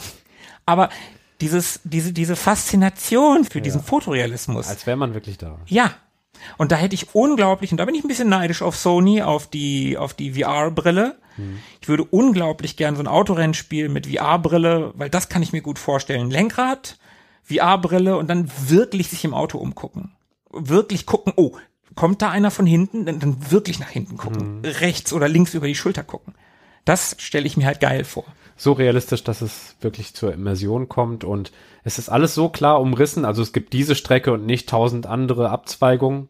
Jetzt bei klassischen Reck- Rennspielen. Und es gibt diesen Wagen und der sieht so aus und der wächst nicht, altert nicht oder also zumindest nicht innerhalb des Rennens, sondern so sieht er aus und so kann man ihn perfekt darstellen und äh, die Strecke kann man perfe perfekt darstellen. Man ist wirklich, also es, man, es ist so eingegrenzt, dass man es perfekt darstellen kann oder nahezu perfekt darstellen kann. Das ist also für dich die Ja. Essenz. Ja. Okay. Tobi, deine zwei Cents. Ja, ich bin froh, dass ich nicht zuerst antworten musste. Konnte mir ein paar Gedanken machen. ähm, aber bin dadurch auch ein bisschen inspiriert worden. Also scheinbar ist es ja so, dass so Rennspiele, die ja versuchen, in ihren Inkarnationen die Realität immer krasser, immer realistischer, immer besser abzubilden, sich unheimlich gut messen lassen mit der Realität. Das scheint ja so ein, ein Ding zu sein, warum man Rennspiele gerne spielen mag. Also unabhängig von dem Competition-Gedanken, also dem eigentlichen Rennen und dem, dem sich, sich messen. Ich, ich hake ganz schnell ein. Ich glaube, für Gran Turismo 5 gab es mal die Werbeaktion, dass man aus einer Fahrt mit einem echten Auto auf einer Rennstrecke die Fahrdaten genommen hat. Also wie wurde das Lenkrad eingeschlagen, wie wurde das Gaspedal betätigt, wie wurde das Bremspedal betätigt, wann wurde geschaltet. Und diese Daten hat man eins zu eins ins Spiel übertragen und hat dann einfach mal das als Steuerungseingaben genommen und die Wagen fuhren exakt identisch Okay, auf der Strecke. krass. Also es gab keine Rechenfehlerabweichungen, sondern es sah wirklich genau gleich aus. Bei irgendeiner komischen Abweichung wäre halt der Wagen irgendwann um einen Grad link, weil, also weiter irgendwo anders hingefahren und irgendwann wäre es nicht mehr aufgegangen und der wäre, also die Abweichung wäre immer größer geworden mit der Zeit. Das zeigt ja schon, wie nah dran man an der Realität ist, so dass man das Wahre, das Echte macht. Ja. So sehr, dass Polyphony tatsächlich auch echte Rennfahrer rekrutiert Ja, über Videospiele, ja. die dann hinterher echte Rennen fahren. Ich finde das auch alles sehr beeindruckend. Ich habe es ja gerade schon gesagt, bei Forsa fand ich das auch wirklich krass, wie das so aussieht. Aber das ist im Grunde nicht so mein Anspruch, den ich habe an ans äh, Computerspielen oder Videogaming. Also ich brauche das nicht allzu realistisch. Vielleicht ist das auch ein Grund, warum ich äh, mich da auch mit älteren Dingen äh, gerne zufrieden gebe. Ich bin aber auch kein großer Autorennen-Fan. Das habe ich gerade schon, da habe ich mich gerade schon geoutet. Und ich kenne auch gar nicht so unheimlich viele Spiele aus dem Genre. Wobei, das stimmt auch nur so halb. Also ich habe auf dem C64 meine Erfahrung mit Test Drive gemacht und äh, Formula One, nee, wie hieß es? Ich glaube, es hieß nur Grand Prix, wenn ich mich recht erinnere, mit, das mit den drei Autos, was ich gerade erwähnt hatte. Und auf dem Amiga dann das klassische Formula One äh, Circuit oder so heißt es, glaube ich. Ne? Grand Prix. Also ich kannte Formula One Grand Prix und dann gab's halt solche Sachen wie Indie Heat oder Genau, also genau das, das äh, Grand Prix, das meinte ich. Also die wirklich Renn, Rennsimulation, die hat mir auch irgendwie Spaß gemacht, das fand ich ganz cool. Aber was mir immer mehr Spaß gemacht hat, vor allem auf dem Mega, waren diese Fun Racer, also Micro Machines, Indie Heat, Supercars, auch die Lotus-Reihe, die ja auch so eine, ja, so eine Mischung aus beidem irgendwie.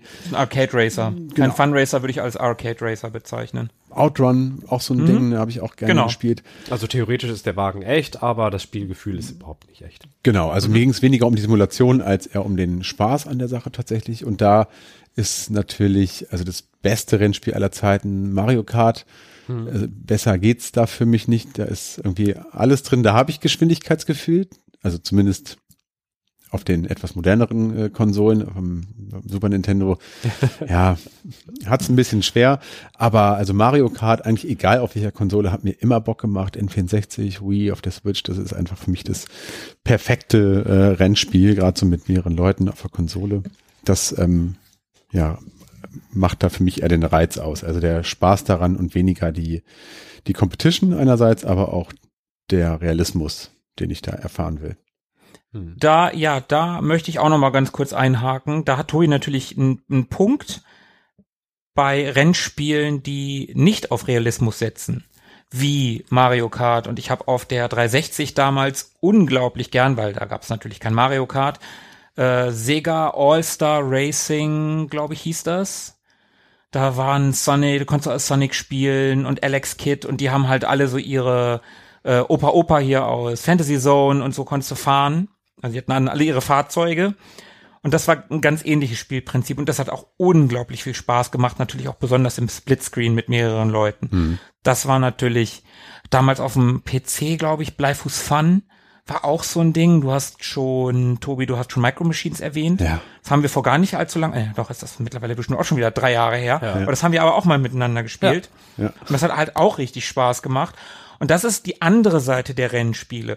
Und daran habe ich dann auch richtig Spaß. Also vom, weil da hast du natürlich keine realistische Grafik. Hm. Natürlich nicht und auch kein realistisches Fahrgefühl. Und darum geht's auch überhaupt gar nicht. Genau, genau, und darum hm. geht's auch überhaupt nicht. Da geht's tatsächlich nur um den Fun, um den Spaß und einfach Blödsinn. Ach, und apropos Spaß, das habe ich auch schon mal in irgendeiner Folge erwähnt, was ich auch noch ganz schön finde, ist so dieser Gedanke des Rumcruisens ich habe ja nun keinen Forsa und kann das nicht spielen. Das funktioniert da ja auch recht gut. Ja, aber das ist super. Ich habe das unheimlich gerne gemacht in der GTA-Reihe, egal ob das jetzt drei Vice ja. City oder San Andreas gewesen ist, da einfach durch die Städte und die Vororte und die Natur zu heizen mit irgendeiner Karre und irgendwelche Stunts zu machen in dieser Open World, das war schon auch ganz schön geil. Oder eben Driver oder GTA, genau. Fand ich immer geiler, fast hm. noch als den Story Mode. Den habe ich auch gern gespielt. Das war auch cool, aber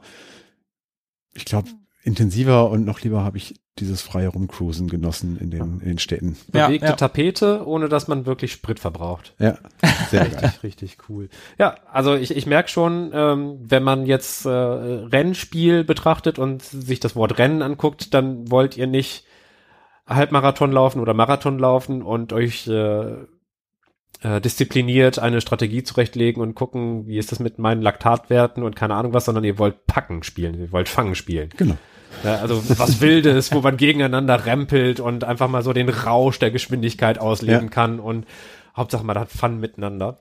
Auf und jeden Fall. Außer so beim Rumcruisen, da ist ja, es genau. nicht gegeneinander. Das ist dann Forza Horizon, wie gesagt, darum liebe ich diese Reihe, ja. einfach nur das Rumcruisen in der in der Landschaft, aber da kommt halt wieder die, dieser Realismus. Ja. Die Straße, die Felder, die keine Ahnung, die Städte, durch die du da fährst, alles sehr realistisch gehalten und dann denkst du, ja, so kann ich mir vorstellen, so sieht England aus oder ja, so sieht Mexiko aus aktuell und dann fährst du auf diesen Vulkan in Mexiko und du denkst, wow, cool irgendwo zwischen bewegter Tapete, damit einem nicht die Decke auf den Kopf fällt und äh, fast schon Richtung Sightseeing. Ja, ja, ja, ja, es hat was von Sightseeing, stimmt. Okay, äh, ich leite einfach mal direkt zur nächsten Frage über, bevor ich äh, mit äh, meinem Reiz der Rennspiele daherkomme. Meine nächste Frage an euch wäre, welchen spezifischen Aspekt des Spielens hat ein Videospiel mal in eurem Spielerleben verändert? Jetzt genreunabhängig. Also, welches Videospiel hat die Art und Weise, wie ihr Videospiele spielt, in einem ganz bestimmten Aspekt ganz eindeutig verändert. Puh, das ist aber sehr philosophisch. Schon ganz schön spät, um solche Fragen zu beantworten. Es gibt ja manchmal so Spiele, die dafür sorgen, dass man Hast du ein alte, Beispiel? alte, alte Gewohnheiten. Äh, ähm, ich hätte vielleicht eins. Ja. Ja, dann hau mal Vielleicht, vielleicht, wenn ich die Frage jetzt richtig verstehe. Ich sag einfach mal Xbox 360 die ich mir eigentlich gekauft habe. Ich war ja PC-Spieler zum damaligen Zeitpunkt, habe mir eine 360 gekauft, weil ich Bock hatte, wieder Prügelspiele zu spielen, weil ich das Genre sehr liebe. Ja. Auch wenn ich nicht gut darin bin, aber ich liebe das Genre halt. Und auf dem PC kommt da relativ wenig. Und dann kam aber auf der 360 und auf der PlayStation Red Dead Redemption. Aha. Ein Third-Person-Action-Spiel. Und dann stehe ich da mit dem Controller Und der, einer, der ich halt jahrelang Ballerspiele, also Shooter, First Person, Third Person, was auch immer, mit Maus und Tastatur gespielt habe. Und dann stehe ich da und muss einen Vogel, der wegfliegt, mit dem Controller abballern. Und der fliegt so schräg weg. Und da bin ich gar nicht mit klargekommen. Wirklich überhaupt nicht. Und nach einer Zeit, ich habe dieses Spiel gespielt, immer habe mich da durchgequält. Diese Steuerung, ein, ein, ein Spiel, bei dem du schießen musst, mit Controller zu spielen, fand ich furchtbar. Hm. Und irgendwann war ich da drin. Und mittlerweile, ja, keine Ahnung, spiele ich Call of Duty. Wenn ich Call of Duty mal spiele, halt ohne Probleme mit dem Controller. Also ich vielleicht das, wenn wenn das eine Antwort auf deine Frage sein könnte. Total, es passt total gut. Oder einfach mal so ein bisschen in Titanfall 2 reinschnuppern. Weil man hat kurz Bock drauf und dann schaut man da drei Tage rein und es ist einfach ein Shooter mit einem Controller. Und man denkt sich nicht, oh Gott, wie soll ich da jemals reinfinden, sondern mach ich mal eben schnell. Oder Bioshock Infinite ist ja eines deiner Lieblingsspiele und das Mhm. ne, kann man nicht anders spielen. Ja, kannst du schon auf dem PC. Ja, okay, gut. Aber äh, wenn man das gerne auf der Konsole spielen möchte, dann ist es einfach die Art und Weise und äh, das hat nichts daran geändert oder dich nicht dabei ausgebremst, das als eines deiner Lieblingsspiele anzusehen. Absolut nicht. Also da muss ich sagen, da der, der, der Umstieg von Maus und Tastatur auf Controller in Spielen, bei denen man rumballert, Ja. in einer, irgendwie 3D. Ja, genau, genau so was meine ich. Ja. Mhm. Ja, das, dann, dann würde ich Red Dead Redemption in den Raum schmeißen. Hast du so ein ähnliches Erlebnis, Tobi? Lass mich noch mal ein bisschen überlegen. Das ist auch eine schwere Frage. Ja, das ist auch eine sauschwere Frage. Äh, dann kann ich ja ein bisschen vorwegnehmen, was ich antworten würde. Dann schmeiße ich mal mein Skript ein bisschen über den Haufen. Hm? äh, und sage, vor Gran Turismo 3 hätten äh, Rennspiele bei mir so geklungen. Also man, man steht bei mir an der Zimmertür, während ich spiele und dann äh, klingt es aus meinem Zimmer folgendermaßen.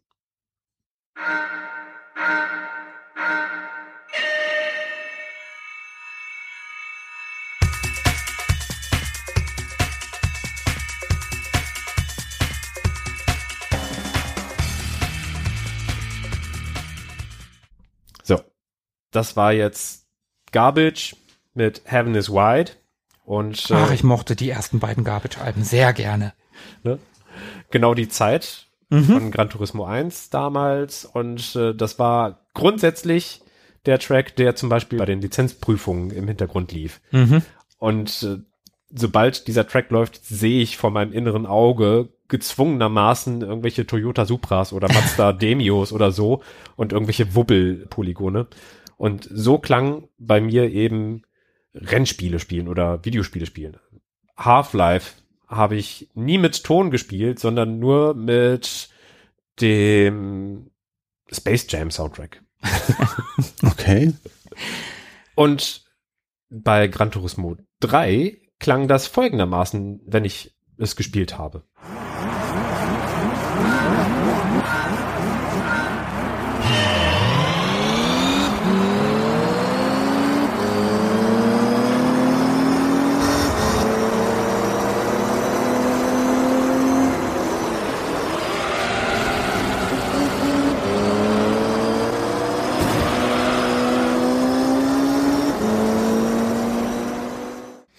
Klingt halt wie ein Autorennspiel.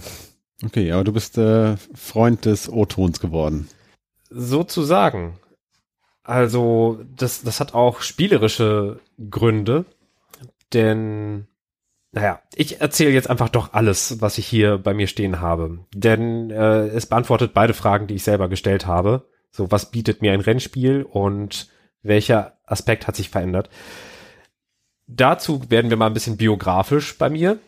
Ähm, als ich meine erste eigene Wohnung hatte, das war direkt nachdem ich in einer WG war, ähm, aber beides war im Rahmen meiner Ausbildung. Da bin ich nach Dortmund gezogen, von, von dem kleinen Heimatdorf, aus dem ich kam.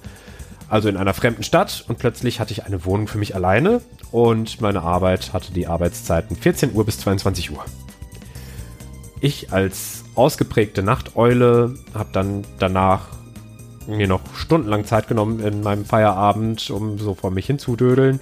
Äh, also hab nicht, bin nicht direkt ins Bett gegangen und habe den Vormittag genutzt, sondern habe die Nacht zum Tag gemacht. In einer fremden Stadt, allein in einer Wohnung, auf einem Wohngelände, wo ich auch gearbeitet habe. Also da, das war weit ab von irgendwelchen Vergnügungsstätten oder so, sondern drumherum gab es lauter andere schlafende Azubis. Und so kam es, dass ich eben viel Zeit für mich alleine und für die Playstation hatte, für die Playstation 2, die ich äh, meinem Bruder gemobst habe und mit nach Dortmund verfrachtet habe.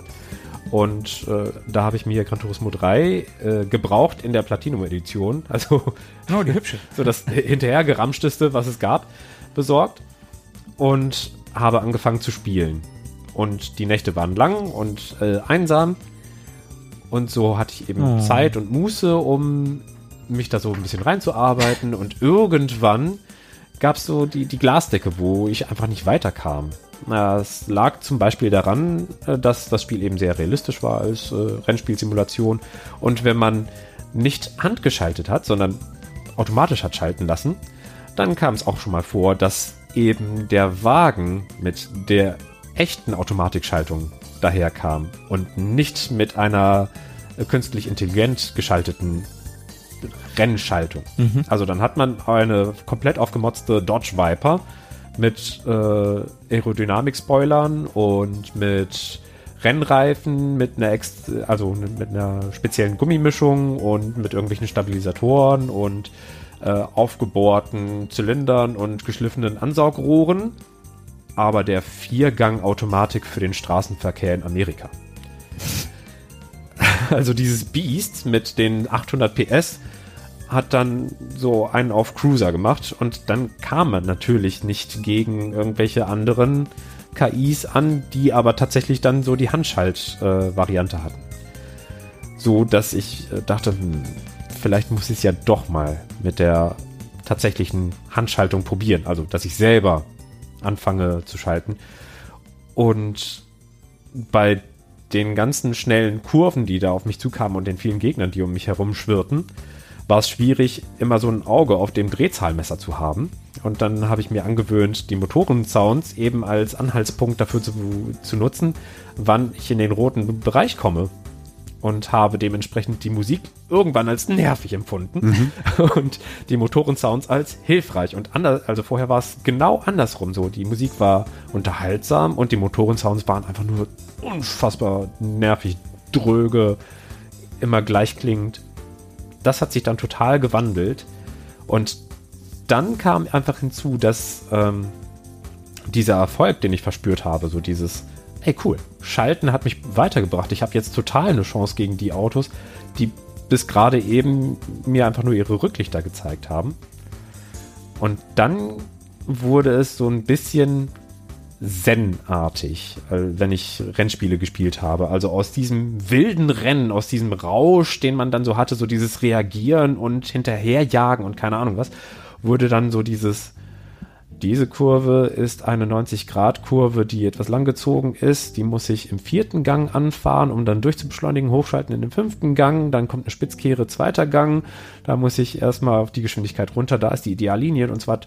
Und das war dann so ein ganz anderes Gefühl von Rennspiel, nicht mehr so aufgepeitscht zu sein, sondern so völlig in Kontrolle zu sein und die Zeit wird dann plötzlich langsamer, man ist in, im Flow und alles passiert in Zeitlupe und man ist, man ist komplett entspannt bei 330 km/h. und dazu brauchte man eben die, äh, den Sound des Motors, um so mit dem Sinn einfach so voll drauf eingeschwungen zu sein. Wann muss ich schalten? Ah ja, an der Stelle, dann hört man einfach so, man wird quasi eins mit dem Spiel. Ich habe das leider nie meistern oder nee, ich, hab, ich bin da das einzige Spiel, wo ich das jemals gemacht habe, da haben wir irgendwann auch mal auf einer LAN, ich weiß nicht, ob Tobi da mit war, da haben wir Bleifuß gespielt. Das erste originale Bleifuß. Ich glaube nicht. Und da bin ich tatsächlich auch irgendwie irgendwann auf Handschaltung umgestiegen und da war ich dann tatsächlich auch besser als die, die weiterhin mit Automatik gefahren sind. Hm. hat bei mir auch dafür gesorgt, dass ich ein ganz anderes Gefühl für die Geschwindigkeit bekam und nicht mehr voll in irgendeine Kurve geballert bin und rausgeflogen bin, weil die Automatik und ich äh, uns einfach nicht einig wurden und ich einfach mal gemacht habe, sondern nee, das ist einfach eine dritte Gangkurve, die fährst du nicht mit dem vierten, nicht mit dem fünften, sondern so, dass du wirklich auf der Linie bleiben kannst. Das hat die Chancen ungemein erhöht. Mhm. Also ein unglaublicher Vorteil, den ich mir vorher niemals hätte vorstellen können. Also Gran Turismo 3 hat die Art und Weise, wie ich Videospiele spiele, an der Stelle komplett verändert. Mhm. Also Motorensound an, auf jeden Fall Handschaltung, auf jeden Fall weiß ich, wann welche Kurve in welchem Gang mit welcher Geschwindigkeit gefahren wird. Krass. Ja, das war so die der Twist, der dahinter steckt, so diese ähm, Einsamkeit, durch die es mich getragen hat, in den seltsam stillen Nächten Mhm. und auch die Art und Weise, wie ich ähm, Videospiele betrachte, welches Erlebnis sie für mich darstellen, das hat tatsächlich irgendein Nachfolger von einem Nachfolger ähm, geschafft und deswegen habe ich das als Lieblingsspiel ausgewählt. Das ist eine Erklärung.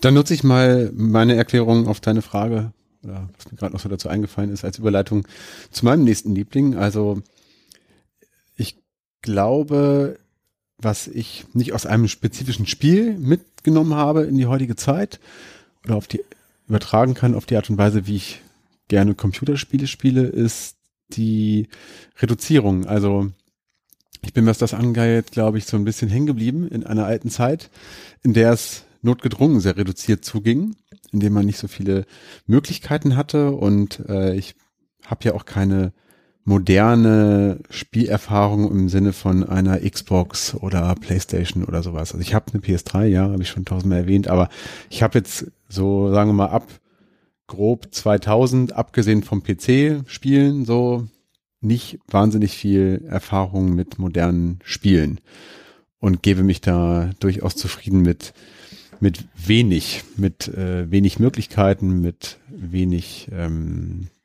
ja, mit wenig Möglichkeiten im Sinne von Spielbarkeit, aber auch von Grafik und so weiter. Und äh, das heißt, wenn ich jetzt dann doch mal ein moderneres Spiel spiele, dann ist es oft so, dass ich die Dinge gar nicht so ausreize. Dann ähm, genügt mir irgendwie, okay, die Waffe ist cool, die benutze ich jetzt auch gerne bis zum Ende irgendwie. Ich brauche dann nicht irgendwie noch tausend äh, Kombinationen und andere Waffen und weiß Gott, was noch so alles gibt. Also das wäre vielleicht so etwas, was ich so mitnehme. Fürchte nicht den Tobi, der mit 10.000 Waffen einen Schuss abgegeben hat. Fürchte den Tobi, der mit einer Waffe 10.000 Schuss abgegeben hat. So ist es. Das ist ein alter Philosoph hier, unser Philippe. Ja. Kommen wir also zum letzten und meinem Liebling. Und zwar ist das ein Spiel, das ja jetzt vielleicht gar nicht so ein richtiger klassischer Liebling ist oder ein Lieblingsspiel, aber es ist ein Spiel, das aus verschiedenen Gründen auf jeden Fall einen Platz in meinem Gamerherzen hat. Und zwar handelt es sich um Persian Gulf Inferno.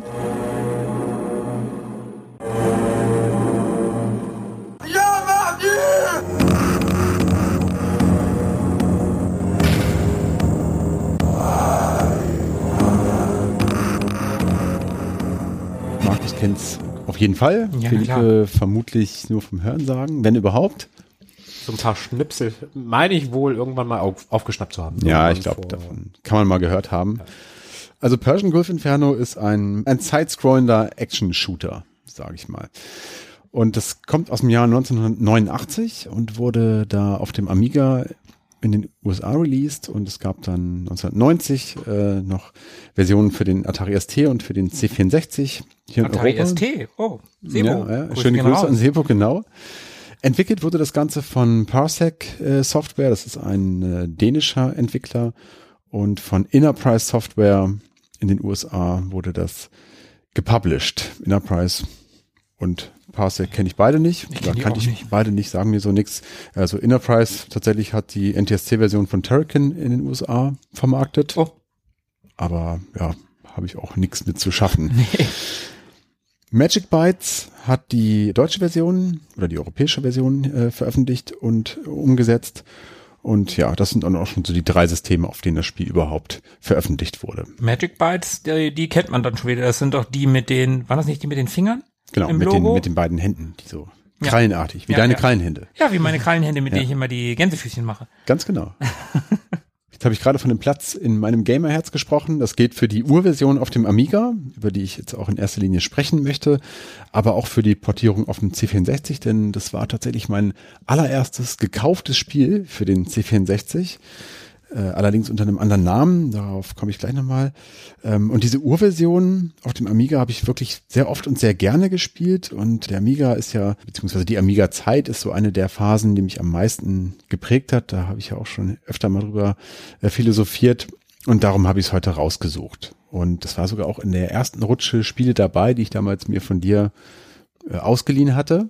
Also Mhm, muss so eine ja, der ersten ich- zehn Disketten gewesen sein. Ich, ich erinnere mich noch gut daran, wie du, Ja. wie du, äh, ich habe dann alles in mein Büchlein geschrieben mit Nummern, Ja. äh, was ich dir so ausgeliehen habe. Mhm, Ja. mhm, genau.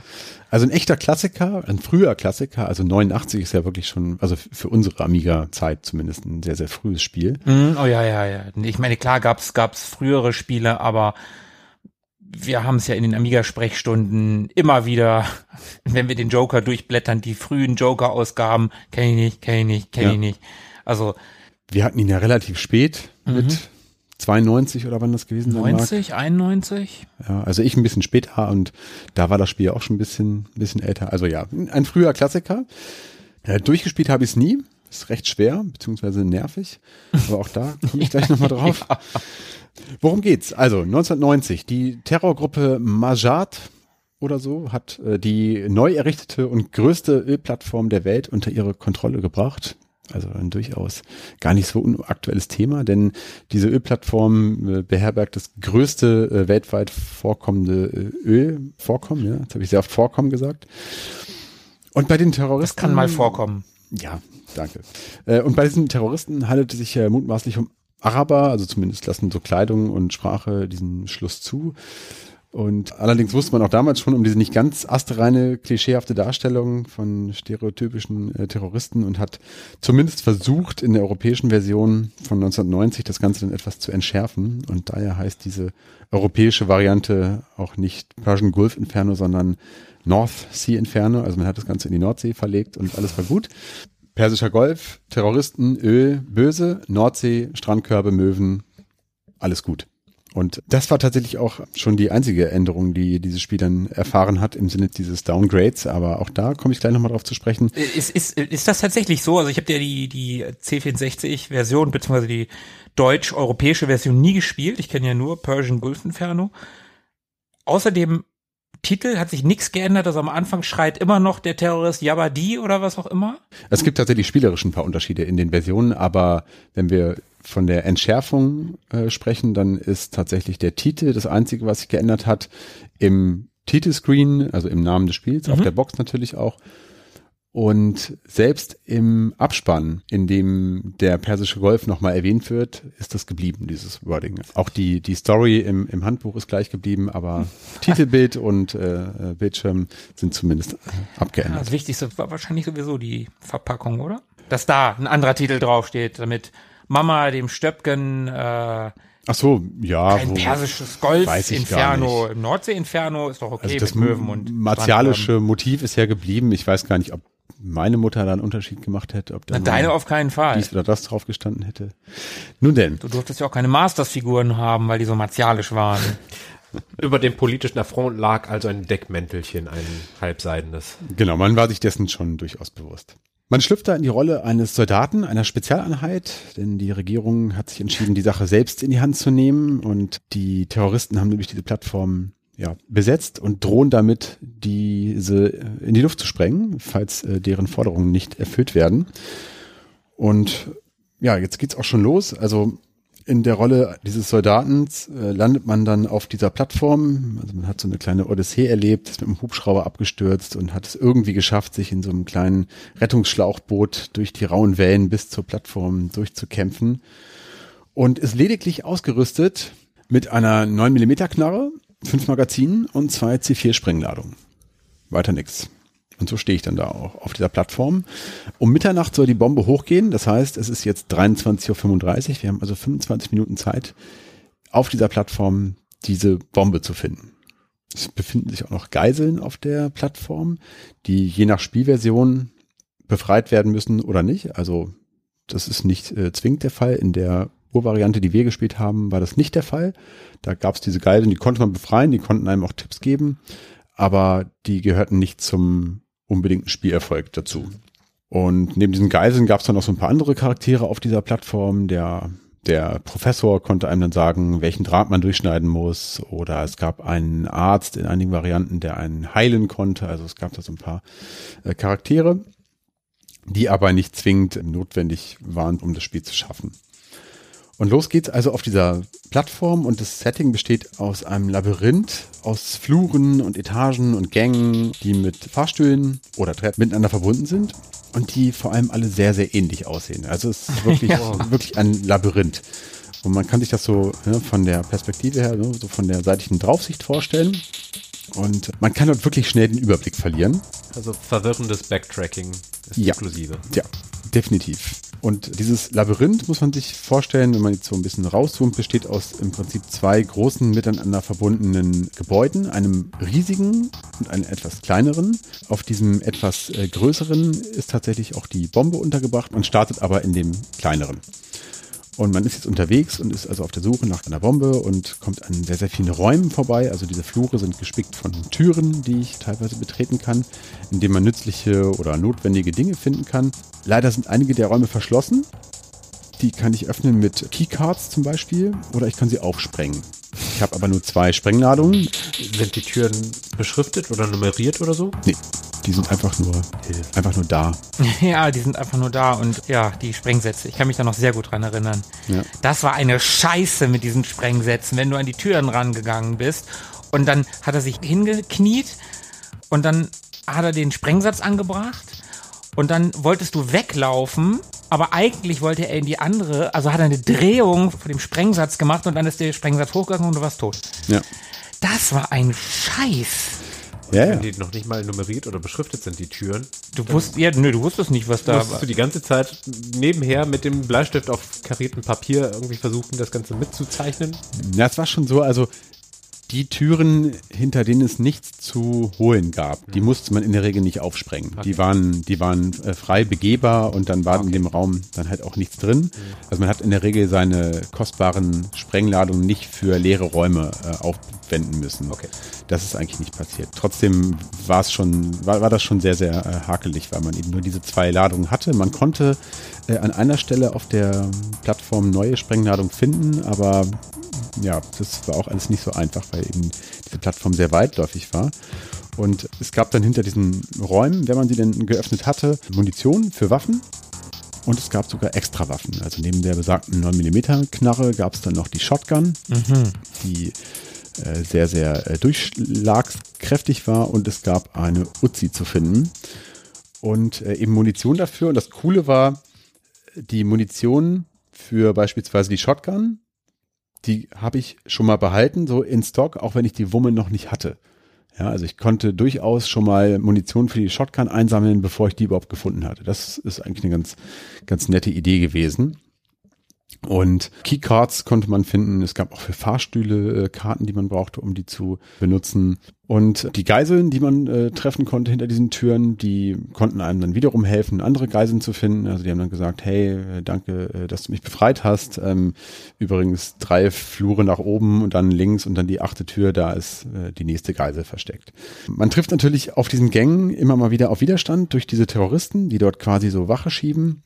Und äh, je nachdem, wo man sich da befindet, stößt man da immer wieder auf so ja, Nester von Terroristen. Also wenn ich eine Tür habe, hinter der sich Geiseln befinden, ist das Aufkommen an Gegnern in dieser Etage auch besonders hoch. Und die tauchen meistens in Wellen auf. Das heißt, ein so ein Wachposten, der besteht in der Regel so aus sechs, sieben Typen, die sofort auf mich schießen, sobald sie ins Bild kommen. Und je nach Waffe kann ich die dann unterschiedlich schnell auch erledigen. Also mit der Knarre, mit der 9mm Knarre brauche ich drei Schüsse, um einen zu erledigen. Mit der Shotgun ist es nur einer. Dafür dauert es eben länger mit dem Nachladen. Ähm, mit der Uzi, das ist dann natürlich die durchschlagskräftigste Waffe, da kann ich dann wirklich diese ganze Welle eigentlich Runtermähen. ähm, runtermähen, genau. Also das äh, ist schon am effektivsten. Wie muss ich mir das vorstellen von den Schussrichtungen her? Was konnten die Gegner, was konnte man selbst? Man kann nur nach rechts und links schießen, die Gegner genauso. Also die fangen, wie gesagt, sofort an, auf mich zu, zu ballern. Und die kommen leider auch von vorne und von hinten. Und ich kann insgesamt, also das ist auch je nach äh, Variante, die ich spiele, unterschiedlich. Ich kann bis zu neun Hits aushalten, bevor ich dann irgendwie tot bin. Deswegen, das geht schnell. Also äh, das kann, kann ganz schnell äh, passieren, dass man da tatsächlich getroffen wird. Und was ich gelernt habe im Laufe der Zeit, weil man eben von links und rechts angegriffen wird, es empfiehlt sich immer nur in eine Richtung zu schießen. Also wenn Gegner vor mir stehen, die erledigen und weiterrennen in die Richtung. Sobald die hinter mir aus dem Viewport raus sind, sind sie auch weg. Also die äh, rennen mir nicht hinterher oder sowas. Jede Drehung in die andere Richtung hat nur zur Folge, dass ich wertvolle Sekunden verliere und wiederum während der Drehung von beiden Seiten beschossen werden kann. Also das auf jeden Fall lassen, immer schön in eine Richtung schießen und zusehen, dass ich da so schnell wie möglich wegkomme. Das ist ja fast wie bei Tipps und Tricks hier gerade. Voll der Service. Ja, ein Service der Retro Boys. Service. Aber das muss man vielleicht den Hörern, die das Spiel nicht kennen, auch, auch sagen, oder auch Philippe, du, der du das ja nur so am, am Rande kennst, dass was wir gerade mit der Drehung sagen, das war ja nicht wie bei einem Super Mario oder so, dass du halt in die andere Richtung gelaufen bist und dann so die Figur sich sofort gedreht hat. Die hatte ja eine Animation. Und die Animationen sahen ja für die damalige Zeit relativ geil aus. Das hatte so Vorläufer von Flashback, sag ich jetzt mal. Also die Figuren sahen eher realistisch aus, realistische Proportionen, waren so scherenschnittartig, sag ich mal. Die hatten ja keine irgendwie ausmodellierten Augen oder so. Das waren ja nur Flächen, ne? Wir hatten ja auch keinen Schatten oder so. Nee, das waren wirklich, also das waren nicht viele Pixel, aber innerhalb dieser wenigen Pixel, du hast es gerade richtig gesagt, gab es sehr, und vor allem für die Zeit, ne, 89 nochmal, sehr, sehr flüssige Bewegung. Das hatte schon tatsächlich Anleihen von Flashback oder Prince of Persia, sowas. ja. Es sah wirklich für diese paar Pixel sehr realistisch aus, ein bisschen wie bei Lemmings, ne? noch weniger Pixel, aber selbst da die Lemmings Bewegung. hat weniger Pixel, meinst Ja. du? Ja, ja, genau. ne, die Bewegung der Haare und so weiter, sah ja auch da schon flüssig und cool Ja. aus. Und das ist auch hier der Fall. Und tatsächlich gibt es hier, also während der Bewegung, also beim Laufen auch, aber auch während dieser Drehung sehr, sehr weiche Animationen und die dauern einfach ein paar. Genau, das Nicht ist halt Sekunden, aber Millisekunden. Das ist halt genau das, was ich, was ich sagen wollte. Das ist Ja. genau dieser Nachteil. Das hast du halt, was ich gerade mit der Tür gesagt habe. Du, äh, der steht halt auf beim C4-Ladung an die Tür legen und ist, das Spiel hat sich gemerkt, der guckt nach links, du willst aber nach rechts abhauen, dann muss der erstmal diese Drehung machen und die dauert halt zu lange und genau dasselbe hast du dann beim Schießen. Diese Drehung dauert einfach zu lange. Das ist schon ein Nachteil. Sieht geil aus, ist aber spielerisch ein Nachteil. Das muss man halt wissen. Ja. Vielleicht auch nochmal so zum Verständnis. Also ich habe da nun meinen Spiele-Viewport und äh, unterhalb dessen habe ich so eine ähm, Statusanzeige. Da kriege ich wichtige Informationen geliefert. Einmal ist da natürlich sehr plakativ so eine digitale Zeitanzeige, die mich darüber informiert, wie viel Zeit ich noch habe, äh, bis es dann 0 Uhr ist. Ich kriege dort angezeigt, wie viel Munition ich noch habe, wie oft ich getroffen worden bin, was für Keycards ich besitze, welche Waffen da sind, in welchem Flur ich mich aktuell befinde in diesem Labyrinth, also in welchem Geschoss, in welcher Etage. Und je nach Spielvariante die Anzahl der Geiseln, die bereits befreit worden sind. Ist die Zeit abgelaufen, endet das Spiel mit der Explosion der Bombe. Also spielt man das Spiel nie mehr als 25 Minuten am Stück, bevor irgendeine Exakt. Unterbrechung stattfindet. Ganz genau. Wobei man auch da sagen muss, auch hier unterscheiden sich die Varianten. In der europäischen Variante habe ich 35 Minuten Zeit, hier nur 25. Aber selbst wenn du nur 25 Minuten theoretisch Zeit hast, du hast da einfach viel, viel länger dran gesessen. So waren ja alte Spiele, Genau. ne? Also so, wenn du so meinte ich das auch. Also 25 Minuten am Stück, bevor irgendeine Unterbrechung stattfindet. Genau. Also dann hat man auch so eine Vorstellung davon, wie groß war, war das Areal. Das musste man ja theoretisch in 25 Minuten komplett abklappern können. mhm, Exakt, ja. theoretisch. Ja. Ich weiß gar nicht, ob das ging das. Also konntest du das ganze Areal in 25 Minuten? Da gab es auch Sackgassen. Es gab ohne Ende Sackgassen. Das war ja das äh, Ah, Herausfordernde okay, dabei, ja. weil äh, du bist teilweise halt in irgendwie Richtung gerannt, in der Hoffnung, äh, da geht's irgendwie weiter, aber dann ging es eben nicht weiter und dann musstest du die ganze Strecke wieder zurückrennen. Also Super nervig. das, Okay, also durch die Limitierung wird das Ganze mehr als die Summe seiner Teile. mhm, Also dadurch, dass man etwas wegnimmt, wird alles mehr. genau. Okay, dann habe ich es verstanden. Und das ist ja eigentlich auch ein bisschen unrealistisch, weil du rennst ja immer nur geradeaus. Und eigentlich, wenn ich aus der Ich-Perspektive geradeaus laufen würde, würde ich ja sehen, oh, da hinten, da ist eine Wand, da geht's nicht weiter, ich brauche da gar nicht hinzulaufen. Aber Ja, da wir ja in, in einer 2D-Perspektive befinden und von der Seite das Bild scrollt mit, Irgendwann ist es weit genug gescrollt, dass i- auch ich als Außenstehender, der sich in 2D anguckt, sehen kann, oh, da ist eine Wand. Mist. Meine Figur hätte das aber schon viel, viel früher sehen können. Ja, ich und denke, hätte doch mal, Augen. Der hätte doch mal sagen können, Alter, hier, da geht's nicht weiter. Ja. Du brauchst mich nicht Auch- weiter auch, in die Richtung auch zu die, schicken. Auch die Terroristen, die irgendwo am Ende des Flurs äh, abhängen und Wache schieben, hätte er theoretisch ja auch schon längst sehen Ja. müssen. Und die Terroristen hätten ihn auch vorher sehen können. Ja, au- auch so Ja, wird aus der 2D-Limitierung mehr aus dem Spiel. Ja. Sonst wäre es Ja. noch schneller vorbei. Man kann das Spiel aber auch durchspielen. Also wenn man die Bombe dann tatsächlich gefunden hat, da gibt es äh, so ein paar Drähte, die man durchschneiden kann. Also es gibt dann diese eine Tür, da ist die Bombe dahinter und dann meine letzte Herausforderung besteht dann darin, das richtige Kabel zu finden, das ich kappen muss und dann tatsächlich äh, kann ich das Spiel auch schaffen. Gesteuert wird übrigens mit dem Joystick und mit der Tastatur. Da kann ich dann ähm, Waffen auswählen und äh, Sprengladungen anbringen. Und ansonsten wird das Ganze mit Joystick gespielt. Die Grafik, wir haben gerade kurz schon über die Animation gesprochen, ist nicht umwerfend, aber für so ein altes Spiel wirklich, wirklich gut. Und diese Animationen stechen dabei halt äh, ganz besonders heraus. Also wenn es die nicht gäbe, würde man mit der Grafik auch nicht ganz so gut klarkommen, aber die äh, werten das Ganze schon noch sehr stark auf. Also das Grafikdesign ist zweckmäßig, die Animationen sind hübsch. Ja, wobei die Grafik auch wirklich nicht schlecht ist. Also Okay. es, ist, ist ein sehr, sehr cleaner, sehr, sehr gestochen, scharfer, reduzierter Look so. Reduziert, das wollte ich nämlich gerade sagen. Ich sehr finde, das hat, aufgeräumt. das hat sowas, das hat was Reduziertes, das könnte heute schon wieder gehen. Das könntest du heute schon wieder machen als Stilmittel. Mhm. Damals war es natürlich die Limitierung des Systems, beziehungsweise ging ja eigentlich viel mehr auf dem Amiga, aber wir wissen ja alle, je länger die Lebenszeit von so einem System ist, desto schöner werden die Spiele. Und das ist halt so ein, ja, früh bis, bis mittelfrühes Spiel. Und da wusste man es noch nicht besser. Aber das, es, es gibt auch keine aus heutiger Sicht könnte es ein Stilmittel sein. äh, wenig Verläufe und Abstufungen. Also es Gar gibt, nicht, es gibt? Farbabstufungen vielleicht, aber es gibt keine keine flüssigen Verläufe oder Schatten oder Nee, irgendwie genau, sowas. genau, ne? Es genau. ist sehr sehr scharfkantig, sehr gestochen und das so in Verbindung mit den Animationen. Das äh, macht schon macht schon ganz ganz viel aus. Also die Bewegung, auch die die Vorwärtsrolle. Du kannst eine Vorwärtsrolle machen, wenn du läufst und den Joystick nach unten ziehst, machst du eine Rolle und ähm, findest dich dann in so einer knienden Haltung wieder. Die macht Ah, ja, macht stimmt. überhaupt keinen Sinn. Also die bringt dir gar nichts. Aber sieht halt cool aus so. Man weicht noch nicht mal Schüssen damit aus, oder wie? Nee, nee. Also du, Okay. du, du wirst genauso getroffen, du triffst auch deine Gegner genauso, aber es sieht halt cool aus. So. Genau, ja, dann schießt du im, im Knien, ne? Ja, genau. Ja, weil normalerweise die, die Waffen haben ja unterschiedliche Höhen. Keine Ahnung, ob das irgendwas gebracht hat. Die Pistole ist so auf Kopfhöhe und die, die Pumpgun, die ist eher so auf, die, die eher so aus der Hüfte, ne? Die Ja, schießt der, genau, die schießt ja. eher so aus der Hüfte und bei der Uzi, die hatte ich zu selten. Das Auch weiß Hüfte. ich nicht mehr. Ja, ist auch Hüfte? Mhm. Okay. Genau. Das weiß ich nicht mehr.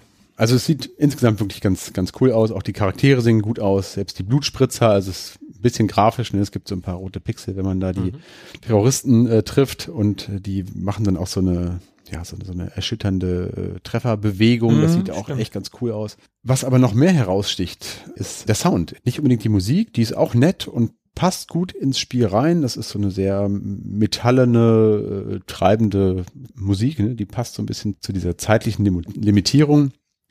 Äh, Ich meine aber eher die Soundeffekte, da haben wir auch schon öfter mal drüber gesprochen, glaube ich. Also sowohl die Schussgeräusche, die sich extrem realistisch anhören auf der einen Seite, also da haben wir zum Beispiel dieses Nachladen der Pumpgun. Das klingt Das richtig ist satt. richtig satt und richtig geil. Es liegt einem wirklich noch im Ohr, also Ja, wenn man das ja, damals ja. gespielt hat. Das hat richtig Bock gemacht, damit zu schießen. Also einfach nur um das Geräusch zu hören, war das schon, war das schon sehr geil. Und das andere ist, was einem sicherlich auch im Ohr geblieben ist, ist die Sprachausgabe. Diese Terroristen, wenn sie dir begegnen, die schauten da irgendwie so, so vermeintlich arabisches Zeug irgendwie raus. Und man weiß nicht so genau, was die sagen. Und das tun sie auch schon im Vorspann. Also dein Yabadi, was in Wirklichkeit übrigens äh, anscheinend Yamadi heißen soll. Wenn man sich so ein bisschen im Internet umschaut, dann äh, kommt man irgendwann zu Diskussionen, die sagen, es würde Yamadi heißen. Das klingt eher wie Yabadi, gebe ich dir vollkommen recht. Aber Yamadi munkelt man könnte auf das arabische Wort für den Erlöser hinweisen, also den Allmächtigen, so ein bisschen. Ne? Gott ist groß, irgendwie sowas. Mhm. Das ist jetzt wirklich Halbwissen. Ne? Aber gefährliches Halbwissen. Sehr gefährliches Halbwissen. Aber es klingt für den Laien, der kein Arabisch spricht, auf jeden Fall durchaus äh, authentisch, würde ich sagen. Und zusammen mit diesen Schussgeräuschen schafft das schon eine recht dichte, bedrohliche Atmosphäre, würde ich sagen, mhm. wenn die so auftauchen. Tobi, spiel doch das mal ein. Spiel doch mal hier das, den Sound, die Musik, spiel mal alles einmal ein. Na los.